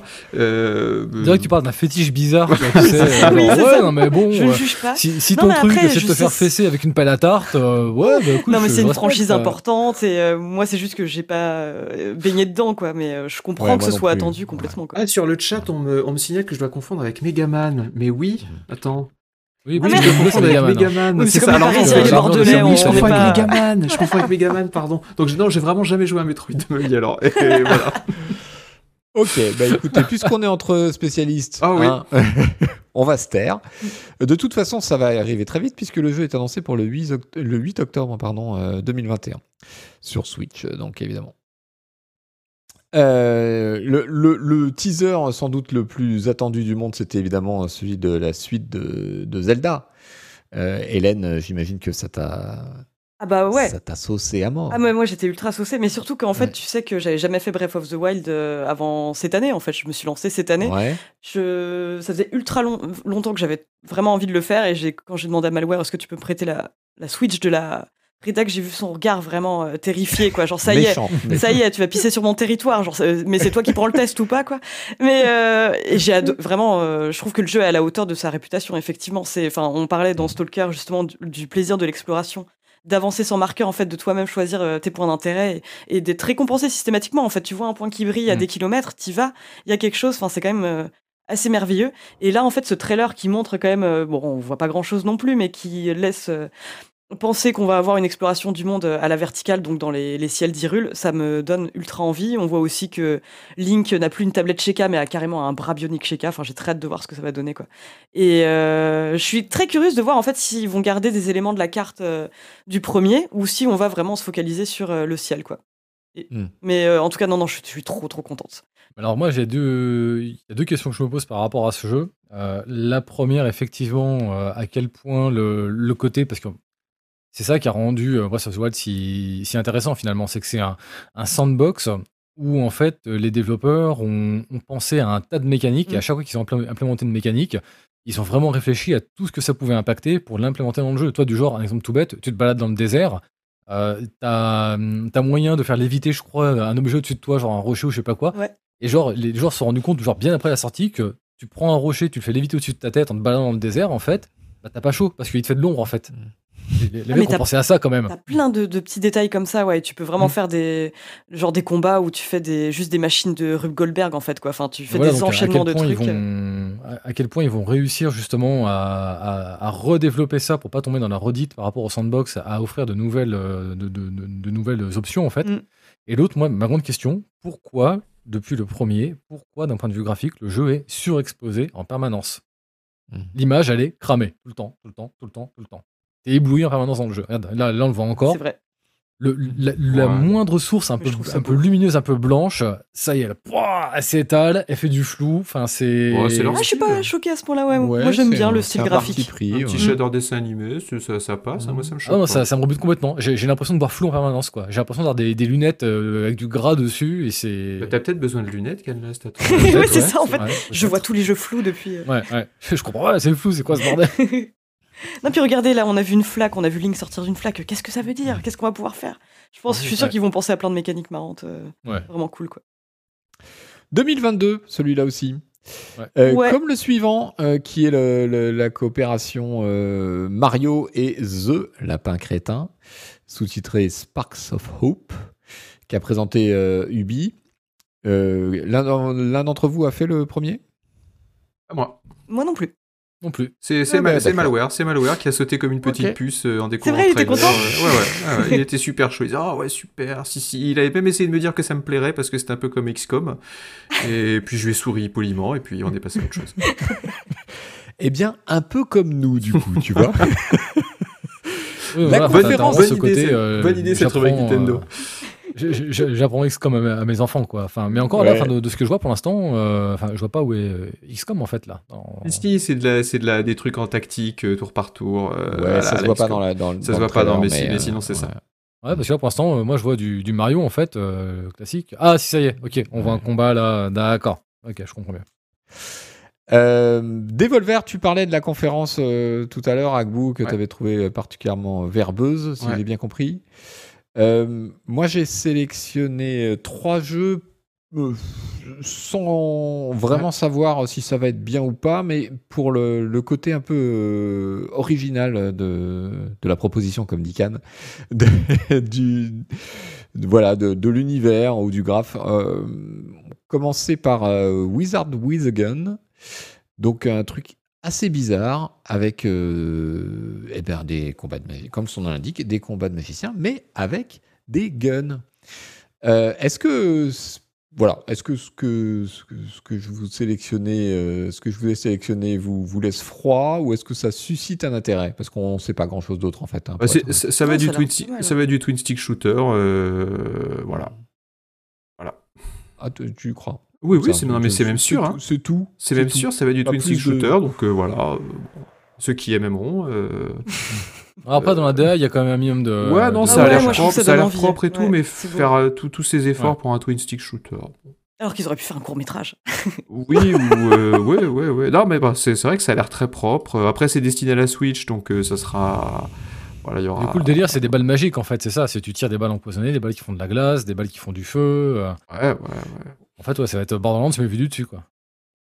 Moi, j'ai-. Si je comprends bien. Ma contribution sur ce jeu s'arrête là. D'accord. Ok, bah moi j'ai vu un j'ai vu un univers euh, original, j'ai vu euh, l'espèce comment dire euh, pas euh, peut-être une proposition de craft d'une manière ou d'une autre, euh, j'ai vu des trucs qui me semblaient intéressants. En tout cas, moi, tu me sors un truc comme ça en disant tu veux le tester, euh, bah, je me force pas quoi pour le faire. Ouais. Ah Euh, ouais. Je le fais sans problème. Ouais, pareil. Mm. Ok. À suivre donc. Euh, Death Door, le jeu de Acid Nerve, qui qu'on avait vu déjà avec euh, un espèce de trailer qui était moitié dessin animé, euh, ça- un truc qui voilà qui commence en noir et blanc, qui après qui, qui bouge vraiment bien. Euh, Est-ce que voilà ce, ce genre euh, qui, qui rappelle des, des gros succès euh, précédents, ça vous ça vous intéresse Ça vous intéresse pas? Celui-là, il a pas éveillé grand-chose en moi, je t'avoue. C'est vrai. Mm. Ah ouais?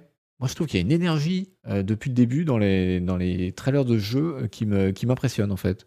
Même si c'est pas du tout mon genre de jeu, Ouais. euh, pour être honnête. Là, j'ai l'impression qu'on essaie de refaire Hades en fait. Bah euh, oui, oui. Mais euh, c'est un peu leur euh, ce studio-là, c'est des Anglais. C'est un tout petit studio. euh, c'est un peu leur euh, leur cam hein, depuis euh, depuis plusieurs années. Hmm. Ok, je vois que je Ouais, non, fais là, un- franchement, je- moi, ça. Je dirais j'ai rien. un moi, succès je dirais rien. modéré, modéré, très modéré. Et du samouraï, du Japon Ah, ouais. médiéval, du oui. noir et blanc. ça vous dit? Bah Ouais, oui, fond. celui-là a l'air un peu plus cool. Si, si, euh, ça a l'air bien, couillonny, Ouais, ouais. Trek to Yoni, donc euh, ouais, euh, toujours dans cet esprit, euh, on en a parlé en début d'émission, qui a l'air de revenir super à la mode, ce side scroller là, euh, truc qui se déplace euh, de façon purement horizontale. dans un univers japonais euh, qu'on traite de façon un peu euh, indé, quoi, pour dire, euh, Mm. pour dire vite. Est-ce qu'on en parlerait si c'était pas en noir et blanc Ouais, Mais oui, ça c'est le ouais, cachet euh, Kurosawa, manière, ouais. Un le truc. Là est l'astuce. J'ai un doute. Voilà. Ah non, celui-là, je... celui-là, il me tente bien, franchement. Il a l'air Ah ouais très, très chouette, ouais. Écoute, je note. Tu feras le test. Non, mais après, vous savez, c'est- les gens, ils vont se dire Ah non, mais Canard PC, c'est que des gros blasés, ils évoquent Ouais. un jeu, ils sont pas Bon, enthousiastes. là, ce qu'on voit, tout. c'est pas du tout euh, Trek Oui, to là, Yomi, hein, euh, c'est Terranil. Oui, j'allais dire, je me, je me suis fait niquer Ouais, là. C'est ça, c'est pas, ça, c'est c'est pas pas à ça que j'ai dit oui. Ouais. Non, non, euh, c'est Trek to Yomi, ouais. Euh, Noir et Parce que blanc, ça, veux pas j'avoue, je dis, c'est noir non can. j'ai eu peur. Sylvester sera battu. Montre-nous quand même euh, les vidéos qu'on. qu'on- Voilà. Voilà, c'est noir et blanc donc. Hmm. Voilà, je suis d'accord avec Scadi8 qui dit que Kurosawa ne se limite pas à un filtre en gris. Je suis d'accord, je suis d'accord. Hmm. C'est dur de pas y penser. Quoi. Ouais. Bon après, est-ce que c'est du, est-ce qu'il y aura beaucoup de combats? Est-ce que, mais je trouve que les, les différences de situation sont quand même euh, potentiellement intéressantes. Et puis j'aime bien, comme je vous le disais en, en- en intro, cette, euh, voilà, cette espèce de nouvelle mode euh, du side scroller. Pourquoi pas Ouais, ouais, ça tous, les, tous- tous les artistes de talent maintenant euh, sont embauchés dans des studios qui font euh, des, des jeux de plateforme euh, dans ce genre. on- voilà, Ça, on va, peut-être s'en lasser un jour, surtout qu'en général, ça donne, on, sait que ça donne rarement des jeux qui, sont, qui sont exceptionnels. Ça donne des jeux qui sont sympas, qui sont beaux à regarder. Il y a des beaux screenshots sur Steam, donc ça fait des ventes pendant les soldes. Bon, voilà. Le, le jeu indé à 7 sur 10, on y revient toujours. Il reste que Ah, celui-là, je pense qu'il peut peut-être avoir plus. le Je jeu vidéo, c'est quand même suis des systèmes avant tout, et ça, c'est des systèmes qu'on a déjà vus et revus euh, depuis, depuis 35 ans. Ah, ça peut varier. hein. Enfin, s'ils se contentent de faire ça, ok. Mais si- s'ils appliquent euh, un peu de- d'intelligence et d'énergie au truc, euh, il y, a, il y a moyen. hein. C'est difficile de réinventer le platformer quand même. Mm. Les- les- le, le truc est bien balisé quand même. Ouais, je sais pas. Moi, ce qui me fait plutôt peur, c'est le côté noir et blanc pendant tout un jeu. Euh, Je crois qu'il y a du rouge aussi. De, de temps en temps, genre, il y a du sang rouge. Donc voilà. Là, là, là, je vois euh, Ouais, deux, minutes, deux minutes, je trouve ça beau. Euh, pff, si je dois jouer deux, deux, deux heures, quatre heures, bof. Enfin bref, Ouais. on verra. En tout cas, c'est c'est une c'est une option euh, et c'est un c'est une tendance de toute évidence. Allez, pour finir, euh, quelques quelques recommandations peut-être, euh, quelques hum, comment dire. euh, quelques idées issues du Steam Next Fest. Donc, euh, pour préciser, c'est un festival de Steam qui, euh, qui a pour objet principal de proposer des démos, en fait, contrairement à, à l'E3 qui propose des trailers. Euh, vous l'avez streamé, je crois, Agbu, euh, toi et Malware, non? Euh, non, c'est Isual, je crois. Ah, c'est. Isual. Ouais, c'est peut-être Isual qui Ouais, l'a c'est Isol et. Malware. D'accord. Euh, c'est Isual, donc. Euh, Écoute, t'es bien dans la merde. Mais non, non, non, non, je peux, je peux, Non, non, je peux pas en parler tout. un peu parce que c'est un city builder et comme tous les city builders, je, je suis, euh, je le suis Ah, de tu très veux parler près. de Terranil de Terranil, ouais. Ouais, ouais. Euh, bah, Terranil, oui, c'est un, un, city, un reverse city builder. C'est un city builder où faut pas faire une grosse cité qui pollue comme on fait d'habitude. faut Mhm. au contraire essayer de faire le truc le plus euh, écolo possible, le plus développement durable, tout ça. Euh, Il y a déjà un prototype qui est jouable sur itch.io pour ceux que ça intéresse. Alors c'est un prototype en, en pixel art, c'est un peu cracra, mais ça permet de voir les mécanismes du jeu. Et là, ils vont en sortir une, le prototype gratuit évidemment. Et là, ils vont en sortir une version payante euh, avec de beaux graphismes. Euh, voilà, ça a l'air, ça a l'air rigolo. J'ai peur que ça soit un poil casu peut-être. Mm. Euh, voilà, euh, je pense que ça sera évidemment pas City Skyline ou, ou des vrais city builders un peu plus, un peu plus complexes. Mais ça a le mérite d'aller à, à l'inverse du, du genre euh, qui est de euh, débarquer sur une jolie plaine et puis de cou- recouvrir ça de béton. Là, ça sera un peu l'inverse. Voilà, faut faire des éoliennes, tout ça, on pense à la planète. Oui, bah, voilà, pourquoi pas, mais je vous dis, ça, ça va être un petit peu casu euh, pour ceux qui, qui, qui aiment le, le vrai gros city builder. Ouais, moi les mécaniques m'ont semblé assez limitées. Ouais, ouais, euh, ouais, euh, au- Au-delà de effectivement l'originalité de la- de- de- du truc, quoi, du, du concept, que je trouve assez sympa hein, par ailleurs. Mais en regardant un peu les vidéos, les, les gens qui ont joué à la démo et Ouais, tout, ouais. je me disais, ouais, Non, mais tu joues, joues avec tes enfants, tu vois, pour leur apprendre à respecter la planète, tout ça. Et puis voilà, il y, a Mhm. des- il y a des jolis animaux à l'écran, euh, voilà. ouais, Bon, si c'est que ça. euh, je, je, je vais pas me battre pour le test, hein, mais euh, bon, voilà. Bon, ceci dit, c'est prévu que pour euh, 2022, donc euh, ils ont le temps de, de rajouter des Ah choses. bah, hein. ils ont le temps de mettre du béton, des buildings de 54 étages, bien sûr, bien sûr, des centrales, des centrales à charbon, évidemment, mais je, je pense pas qu'ils le, je pense pas qu'ils le feront. Mm. Ben, J'étais un peu surpris parce que c'est euh, c'est Free Lives. Je sais pas si vous voyez qui c'est. c'est- Ce sont ceux qui ont fait Broforce euh, il y a, Ah oui. il y a 6 ou 7 ans. Ouais, ouais, c'est pas, ah, c'est pas le même genre, hein. Ah bah Oui, non, là, non, non, ouais. Parce que ouais, Broforce, c'était un autre délire. hein. Ouais, complètement. Donc voilà, bon, euh, à suivre. Est-ce que tu crois que la démo est tout J'ai pas pensé à regarder avant l'émission. Est-ce qu'elle est toujours dispo la démo euh, sur Steam? Regardez, Après je- les festivals, je- elle, elle- je- elle reste ou elle je, disparaît? je crois qu'elles sont, euh, je crois qu'elles restent disponibles. En tout cas, on peut Ouais. continuer à les lancer. Là, C'est jusqu'au encore. 26, je crois. Euh, Ouais. ouais, ouais, elle est dispo. Ouais, elle est dispo. Elle est dispo. Elle est dispo. Bon, du coup, c'est facile d'aller vous faire votre propre idée. Ouais, c'est pas la démo Euh, du siècle hein, non plus. Mm. Euh, tout, tout, tout. Un des, un des points forts aussi, c'était euh, Sable. Mais vous en avez déjà pas, par- pas mal parlé pardon, euh, il y a 15 jours Oui. euh, Agbou, dans ton émission. Et puis on n'a pas Noël Malware qui est, le- qui est le, le principal euh, intéressé, je crois. Ouais, ouais, moi je suis trop chaude aussi, je trouve que ça a l'air vraiment méga bien, mais en fait ça fait tellement longtemps que j'attends ce jeu que j'ai pas eu envie de toucher à la démo. Enfin, Malware c'est un peu précipité dessus parce que j'ai juste hâte en fait d'avoir l'objet en main et de juger sur pièce quoi. Mais euh, ça va l'air très très chouette. Enfin, en tout cas de ce que j'en ai vu. euh, Enfin, déjà, c'est super beau. Enfin, vraiment, c'est donc euh, Ouais. le truc inspiré donc de Jean Giraud et des studios Ghibli. Ça marche ultra bien. Il y avait quelques petits bugs de collision, un peu quoi. Enfin, tu sentais un peu euh, certains manques de finition, quoi. Mais après, euh, non, en termes de déplacement, d'univers, euh, ça avait l'air vraiment très très chouette. Mais Alors moi, autant j'avais été absolument happé par euh, les, les premiers trailers, etc. Autant maintenant que j'ai vu le jeu, j'ai vu les animations des persos, que j'ai vu du gameplay, mon niveau de hype est redescendu, mais à une vitesse vertigineuse. Ouais, quoi. non, je- ça, je- ça va être une catastrophe, je pense. non, non, mais vraiment. Ah, tu trouves vraiment Ah, vraiment, Ah non, parce qu'il était plutôt, euh, plutôt chouette à jouer, quoi. Mais je trouve qu'on en a trop parlé, en fait. Ça fait trop longtemps qu'on voit des images. euh, Mm. Et du coup, effectivement, ça, l'enthousiasme redescend un peu, quoi. Jeu à screenshot. Voilà, il y aura des beaux screenshots. Et puis en dehors de ces, de- en dehors des 10 screenshots sur la boutique Steam, euh, je pense que les gens se feront chier. 7 sur 10. Ouais, ouais, ouais. Et Oh, encore, mais même pas. Enfin, t'as dit combien, Cannes? 7 7. Ah, je suis même pas sûr qu'il atteindra les 7. C'est Malware qui le Mm. teste. Moi, je prédis. Ouais, ouais, il y a le point malware, mais euh, je- non, je suis Oui, même pas sûr qu'il atteindra d'habitude, les et puis 7. voilà. euh. Mais alors, j'ai une mauvaise nouvelle. Euh, Un truc qui, qui milite plutôt pour, euh, pour Agbou et, et le, et le 6 sur 10. Ça sort le 23 septembre. Et Attends, Hmm. et- et- et c'est c'est tout bientôt. Enfin, Hmm. je veux dire, moi, ce que j'ai Ah vu oui, gameplay, oui, oui, je, je, je moi- peux pas imaginer que ça va changer suffisamment en trois mois. Tu Ouais, vois. non, c'est J'ai- clair. J'ai vraiment du mal, quoi. Non, non, je- je- voilà. c'est normal, on s'est, on s'est fait avoir, euh, on a été hypé par, euh, par euh, quelques, quelques rares, euh, quelques petits trailers, et puis, euh, et puis voilà. Ça va être une déception. Ok, bon, en tout cas, euh, moi je, je- je- je pense qu'il y a du potentiel, mais euh, à, à aborder avec, euh, avec prudence, Oui. disons. Ne vous précipitez pas. Attendez-nous. Oui, On passera, pas on la- passera de devant. on passera devant. Pas on de ouais. Voilà. Euh, autre jeu euh, que, sur lequel je, je fonde pas mal d'espoir, euh, de- d'originalité en tout cas, c'est Road 96. Ah, c'est celui-là un- qui est fait par des Français. Oui, tout à fait. Un road trip euh, façon euh, avec euh, évidemment une, allusion à la route 66, même si c'est pas du tout le même esprit dans l'histoire.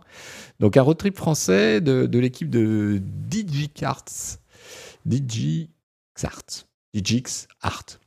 Euh, avec euh, voilà un truc complètement procédural, euh, très euh, story driven comme on dit. Mm, euh, Avec des choix importants et tout. voilà, etc.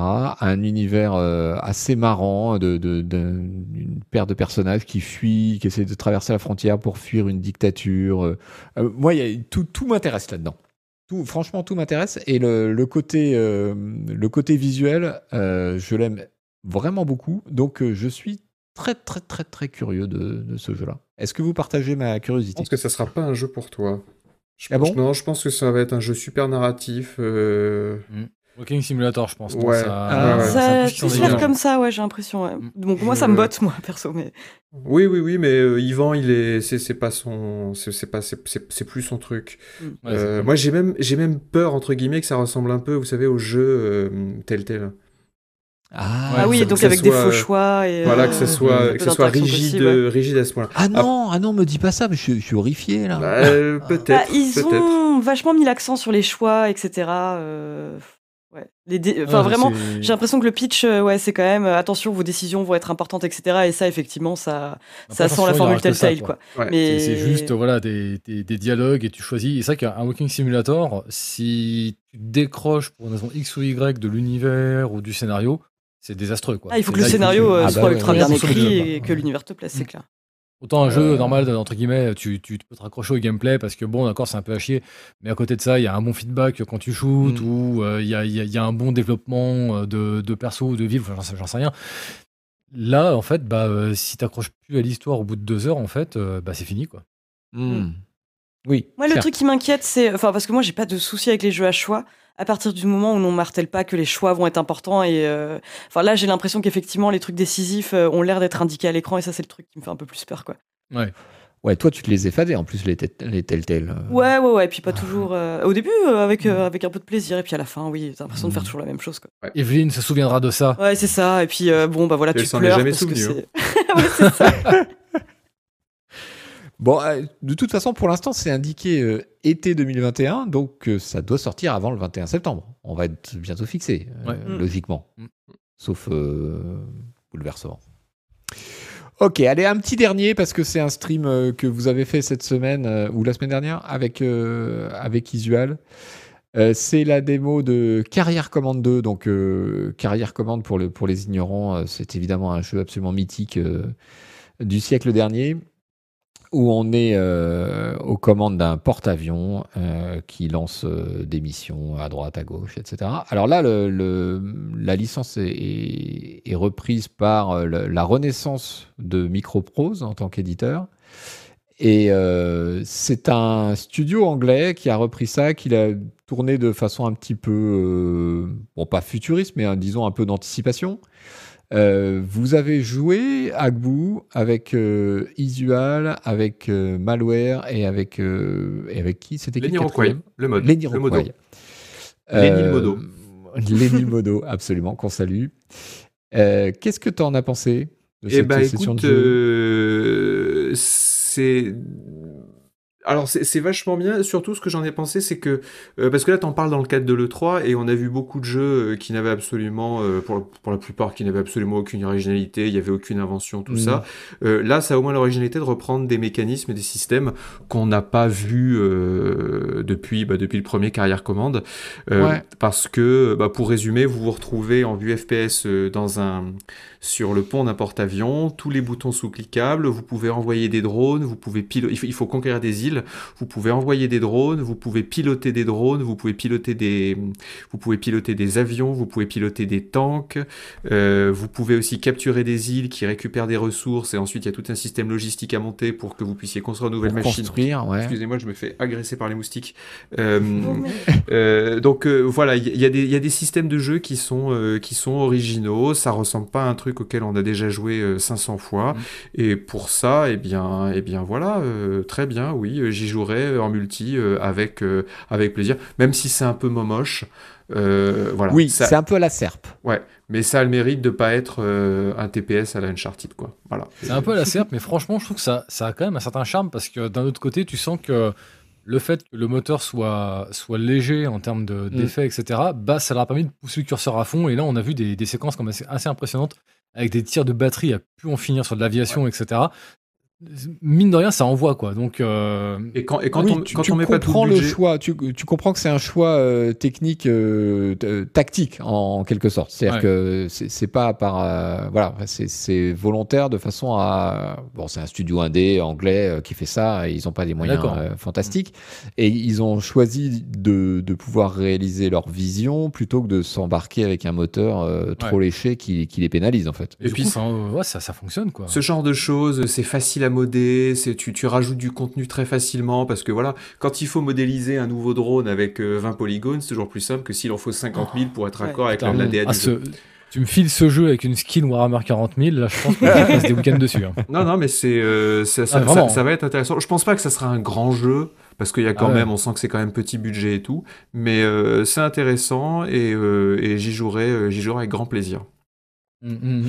Moi, j'ai regardé votre stream. Euh, je, mets un petit warning parce que par rapport à ce qu'on voit là à l'écran, euh, la, réalité du jeu est quand même un, poil euh, plus moche. Oui, là, ils ont un petit, ils ont un petit filtre qui, qui fait péter les couleurs. Il n'y a pas ça. Ah. Nettement, ouais.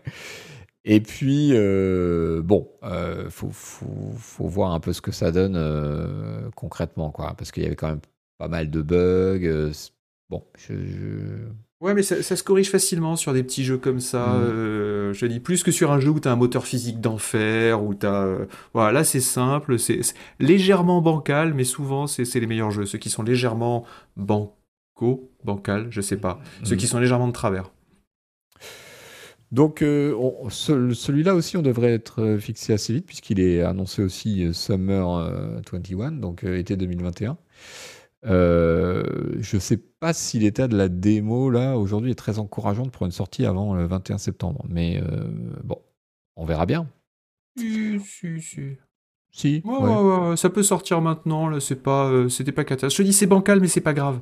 S'il y a des trucs intéressants à faire. Ça dépend à quel prix ça sort aussi. Hein. ça va être 20 euros. Tu sais ce que ça me rappelle ton, si ton truc 20 euros, ouais. Euh, il y a un jeu comme ça, un dé qui est sorti il y a quelques années, euh, qui était 100% multi, ou c'est comment ça s'appelait?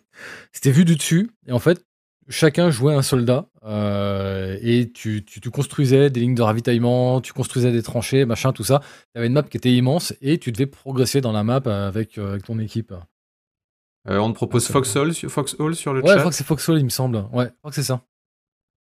Il me semble bien. Alors, pas ça, me donne un peu l'impression de, de genre Foxhole, mais en plus. Euh, je, non, je crois pas du tout. Ouais. Non, ça n'a rien à voir. Je crois. Hein. Je crois que ça n'a rien à voir avec Foxhole. Ok, on verra bien. Bon, Juste pour dire, on arrive à la fin euh, de, cette, de ta sélection. T'as pas sélectionné, moi, le seul jeu qui a fait battre mon cœur. Ah, ah bah, oui. Euh, sur cette Justement, j'allais vous demander si vous vouliez. Ah.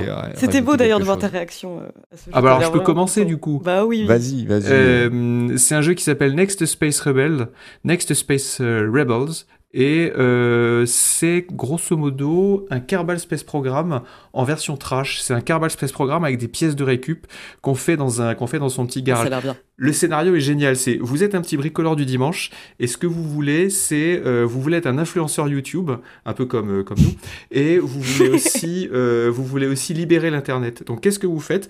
Vous construisez des petites fusées avec des avec des pièces de récup, genre des trucs trouvés sur le garage, etc. Comme dans Kerbal Space Program. Et puis vous les lancez vous filmez ça, pardon, j'ai tapé le micro, vous filmez ça euh, sur YouTube, je crois que ça s'appelle StarTube, pour gagner un peu plus d'argent. Et quand vous avez euh, plus d'argent, vous pouvez acheter de nouvelles pièces, vous pouvez faire des fusées de plus en plus puissantes qui montent de plus en plus haut jusqu'à pouvoir atteindre l'orbite et mettre des satellites en orbite pour euh, libérer Internet. Et voilà, ça c'est le premier clone de Carbal, enfin c'est le second clone de Carbal Space Program parce qu'avant il y avait Simple Rocket 1 et 2 qui arrive. Ça a l'air super cool, ça a l'air mignon, ça a l'air rigolo. Euh, et voilà, celui-là, il me, il il m'a fait, euh, il m'a fait palpiter le cœur. D'accord. Hélène, tu voulais rajouter des choses aussi. Tu m'as dit, est-ce que je peux ah. encore. Euh, ah non, moi, c'est qu'il y a pas mal de trucs qui m'ont enthousiasmé, mais, mais vraiment pas mal, quoi. Donc, je, je vais aller vite faire. Ah.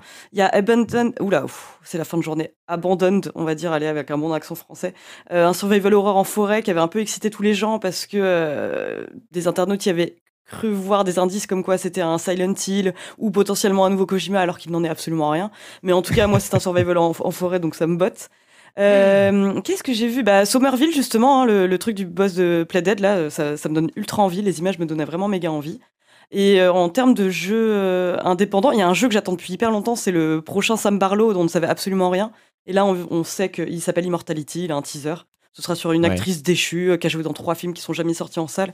Mais vraiment, enfin, Sam Barlow, c'est un peu comme Lucas Pope, c'est des personnes à qui je fais euh, vraiment confiance et j'ai tendance à attendre leur jeu euh, comme le Messi, quoi. Donc, je suis chaude pour ça.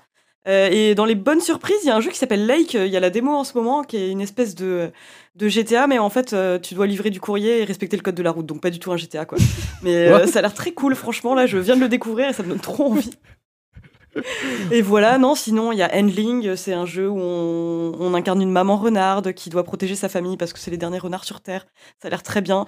Euh, golf Club Wasteland, un jeu de golf quand même, faut que j'en place une pour un jeu de golf. C'est en gros, euh, la Terre euh, est devenue un terrain de golf pour les ultra riches et, euh, et ça a l'air très cool. Ah oui, aussi, non, non, ah non, il a pas l'air, non, il a l'air chiant celui-là. Ah non, il a l'air bien, mais après, Ah ah, non, mais moi j'adore les jeux de golf. Enfin, j'ai une énorme tolérance pour les jeux de golf. Ouais, mais là c'est jeu de golf en, deux, ceux jeu de sur golf en mobile. 2D. Hein. Jeu de golf en 2D. Hein. Ouais, mais je sais pas, je trouve qu'il y a un truc euh, bah, déjà dans l'univers et tout. L'idée en fait de, de faire ça, de jouer au golf euh, donc sur des endroits désertés de la Terre en écoutant euh, des gens parler euh, du temps ou comment c'était trop bien la Terre en 2020. Je, je enfin, trop bien. Je suis un peu curieuse quoi. Ah, tu sais, à l'époque, il y avait Tu qu'une sais, pandémie seulement Mais sur ouais, Terre. juste Voilà, une pandémie. Il n'y avait pas, Il y avait le, pas la le Paris Covid Game Week. Turbo 18 euh, qui était arrivé.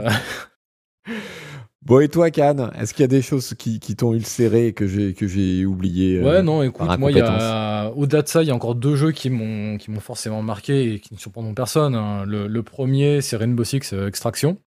Euh, parce que j'ai envie d'y croire, en fait. Euh, Ouais, je l'ai classé dans les pam pam boum boum, mais je me suis dit non, j'ai ouais, pas envie. ouais, ouais, puis clairement, enfin. Mais moi, là, ce qui m'attire, mine de rien, c'est que tu vois, Rainbow Six Siege, c'est un jeu, j'ai envie d'y jouer, mais je sais que je ne peux pas y jouer. Parce que l'investissement en temps Ouais. Ah bah commencer à ça, ouais. s'amuser dessus est juste débile.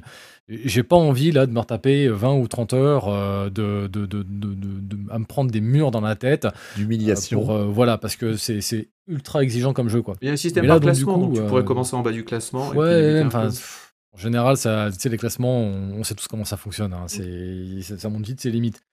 Mais là, donc, l'idée de me dire, bah, on reprend le principe de Rainbow Six euh, Siege, mais on te fait jouer avec tes potes euh, contre des bots avec un délire, avec des espèces de pseudo-zombies, virus, on sait pas trop ce que c'est là encore. Enfin bref. Euh, franchement, pourquoi pas, quoi. Pourquoi Mm. pas. Et puis euh, l'autre jeu, bah ça, forcément, Battlefield euh, 2042, parce que bah, Battlefield, moi, c'est ma licence multi du cœur. hein. Et, et ce que j'ai vraiment aimé là dans, dans l'annonce qui a été faite, c'est que c'est enfin un Battlefield qui va, qui va s'assumer en fait. Mm. Il, il décroche enfin ce côté euh, c'est la guerre, mon colonel, c'est super sérieux, etc. Oui, là c'est Là, euh, turbo voilà, débile. c'est ça. Là, le trailer, c'est OK. On, on sait ce que vous faites quand vous avez un Battlefield entre les mains. Vous savez quoi On va vous donner l'occasion de le faire pour de bon, en fait. Et donc là, les mecs, ils disaient pendant le- le- la présentation du jeu, notamment, que euh, ils n'ont pas modifié le gameplay pour autant. Mais par contre, en matière de game design, ça les de level design, ça les a influencés. C'est-à-dire que les joueurs, ils se sont dit, tiens, ici, on peut mettre un tremplin, comme ça, les joueurs pourront essayer de sauter sur le building avec leur voiture, machin. Il y a eu des, il y a eu une vraie réflexion qui a été faite pour ça. Et quand tu vois effectivement le trailer qui a un clin d'œil à, des tricks de, de- de joueurs en boucle, du genre le mec qui s'éjecte de son avion et qui tire au lance-roquette sur un avion qui le poursuit avant de remonter dans son avion. Voilà, Mm. on, est clairement dans ce qu'est normalement Battlefield en fait. Mm. Mais ça me plaît aussi, je suis d'accord avec toi, le côté ultra assumé en fait de la bande-annonce m'a donné vraiment envie en fait. Je me suis dit, ok, c'est bon, ils font pas semblant quoi. C'est un peu juste aux causes, non? Ouais, c'est. Oh. c'est- juste cause, bah après, bon, ça pousse pas aussi loin que juste cause, parce que juste cause, Mm. t'as le côté, genre, t'as as un grappin pour t'envoler dans le ciel, machin, etc. Donc, on n'est on n'est pas jusque-là, mais c'est juste que comme c'est un jeu qui, euh, qui, en fait, te donne quand même beaucoup de latitude dans ce que tu peux faire, parce que voilà, c'est un jeu, euh, en gros, c'est un jeu de guerre où justement, t'as le droit de monter dans un avion avec un bazooka dans, dans, dans le dos, tu vois. Pendant ce temps-là, Agbu euh, se bat contre ouais, les je suis désolé, c'est- euh. Je- J'en ai avoir 3-4 qui me vezounent autour, là, je suis désolé. Donc voilà, pour moi, c'est les deux, euh, les deux de l'E3 qu'on n'a pas encore cités et que euh, je pense qu'il faut mentionner malgré tout. Ok, ça marche. Et moi, je, Euh, voudrais, je voudrais juste dire un petit truc quand même, c'est que Encore? Non mais on, on- on peut paraître un peu, on, on peut paraître, euh, on, peut donner l'impression que tous les jeux qui étaient montrés à l'E3 nous ont pas beaucoup plu parce que c'est vrai qu'on est quand même assez euh, assez négatif, mais il faut bien comprendre que euh, les- il y a, il y, a, il y a énormément de jeux qui sont pas à l'E3 et que souvent euh, c'était ces jeux qui nous ont surpris et qui ont été euh, qui ont été les nos, nos, nos, nos plus belles claques. Minecraft a jamais été présenté à l'E3, Rimworld a jamais été présenté à l'E3, Kerbal Space Program a jamais été présenté à l'E3. Euh, voilà pour donner que trois exemples. Euh, un Don't Starve, un Oxygène non included, ils étaient pas à l'E3 non plus. Euh, le 3 c'est vraiment j'ai envie de dire que le 3 c'est pour les jeux qui ont besoin d'un peu de marketing parce qu'ils sont pas sûrs d'être assez bons pour se vendre par le bouche à oreille. Oh, ouais, t'exagères un peu. Ben, en l'occurrence, Sur les euh, triple A, euh, quand même un peu ça. En l'occurrence, il manque Sony, il manque Electronic Arts, euh, il manque Activision. Donc, euh, c'est sûr qu'on aura d'autres annonces d'ici et d'ici la fin de l'année. On n'a pas vu probablement tous les jeux de Noël, quoi. Et il y a sûrement des trucs qui, qui, traînent encore dans les cartons et qui seront révélés d'ici euh, d'ici fin août, non? Mm. Croyez oui, ça c'est pas impossible. Hein. Franchement, les, les, révélations trois mois avant la sortie, c'est pas, mm. c'est pas nouveau. Hein. C'est, on, on, a vraiment, je pense qu'aujourd'hui, on a vraiment quitté depuis très longtemps le, le fonctionnement qu'on avait à une époque de l'industrie, en fait, qui consistait à annoncer un jeu euh, genre trois ans avant sa mise en chantier. Puis bien sûr, entre-temps, euh, il changeait trois fois de direction, et puis à la fin, on avait des jeux qui ressemblaient pas vraiment à ce qui avait été promis à la base. Maintenant, on est plus dans la situation où, euh, voilà, quand on annonce justement des, jeux pour dans six mois, on va dire huit mois grand max, bah justement, là, c'est du, c'est du très long shot pour les annonces, quoi. Hmm. Il reste la Gamescom en août. Oui, où il y a, plus de jeux qui nous plaisent en général. Oui, c'est vrai. Beaucoup plus. Il, reste des grosses conférences d'ici là. Hein. Mm. Donc euh, il, y a encore, il y aura encore certainement des choses à voir. Euh, mes amis, il est 23h30 passé. Eh ben, eh on ben, va mettre la torchon. Hein. Allez. Je, ah je, je, vous remercie beaucoup d'avoir été avec moi euh, ce soir. Merci à tous les gens du chat. Merci au Modo. Merci à Sylvester, Standalone, euh, c'est un moment un petit peu particulier puisque euh, c'est la, d'abord c'est la dernière émission de la saison. Il n'y en aura pas d'autres euh, avant les, les, grandes vacances. mais en plus, c'est aussi probablement ma dernière émission en tant que en tant qu'animateur puisque je vais à partir de la rentrée passer la main à Monsieur Canlust. Voilà, on a commencé ces émissions fin 2018 chez O Gaming, donc ça va faire deux ans et demi.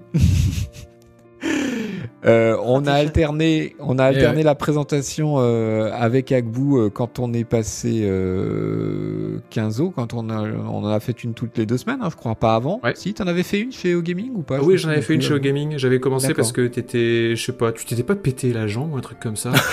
Non, pas, pas cette fois-là, non. J'étais peut-être tout. Ah oui, ça, l'accident de foot, oui, où t'as marché dans un nid ah, ou je sais pas quoi. Non, non, je crois que j'étais en vacances. D'accord. Ta, jambe a explosé. Euh. Ah, ça, c'était ouais, ça c'était avril 2018, c'était il y a exactement trois ans. Euh, donc voilà, je reviendrai évidemment. Euh, peut-être en tant qu'invité, ça me changera. mais en tout cas, pour l'animation, je, je, refuse de faire le combat de trop, comme les boxeurs qui ne savent pas s'arrêter. Et donc, je laisse la place à la compétence, enfin, et au rédac chef de Canard PC. En tout cas, merci à tous euh, pour votre accueil. Euh, le chat a été super bienveillant ce soir. Je, surveillais d'un œil. C'était très agréable. Et euh, eh bien, je vous souhaite un excellent été. on a encore des, même si les émissions s'arrêtent pour l'été, on a encore des streams. On des streams, ah oui, bien sûr. Oui, oui, bien sûr. En tout cas, au mois de juillet, moi, je, moi, j'en ferai. là, je suis un peu trop occupé en ce moment, mais je reprendrai dès que je peux. Parce qu'en plus, on va avoir un petit peu de chassé croisé dans, dans l'équipe euh, pour les différentes vacances de chacun. Donc, je pense pas qu'il y aura d'arrêt brut euh, de, de, stream pendant les vacances. Voilà. Et eh ben en attendant, nous sommes euh, vendredi soir. Nous vous remercions beaucoup d'avoir été avec nous. vous pouvez rester un peu pour le, pour le raid que doit nous préparer Sylvester Standalone. Je ne sais pas vers qui. Ça va être la surprise. Et quant à nous, on vous. Chez Angle. Ce sera, on me murmure que ce sera chez Angle Droit. Euh, donc restez pour le raid, s'il vous plaît. Et nous, on vous dit bonsoir, on vous souhaite une excellente soirée, un très bon week-end. On vous recommande d'être extrêmement prudent parce qu'il y a encore des variants Zarbi qui traînent. Donc faites-vous vacciner deux fois, trois fois, quatre fois. Et, euh, sortons de cette merde et pouvons et, j'espère qu'on pourra refaire euh, toutes ces émissions sur le canapé bleu le plus tôt possible à l'automne prochain. Allez, ciao à tous. Salut tout le monde. Salut. Passez une très bonne soirée et merci beaucoup.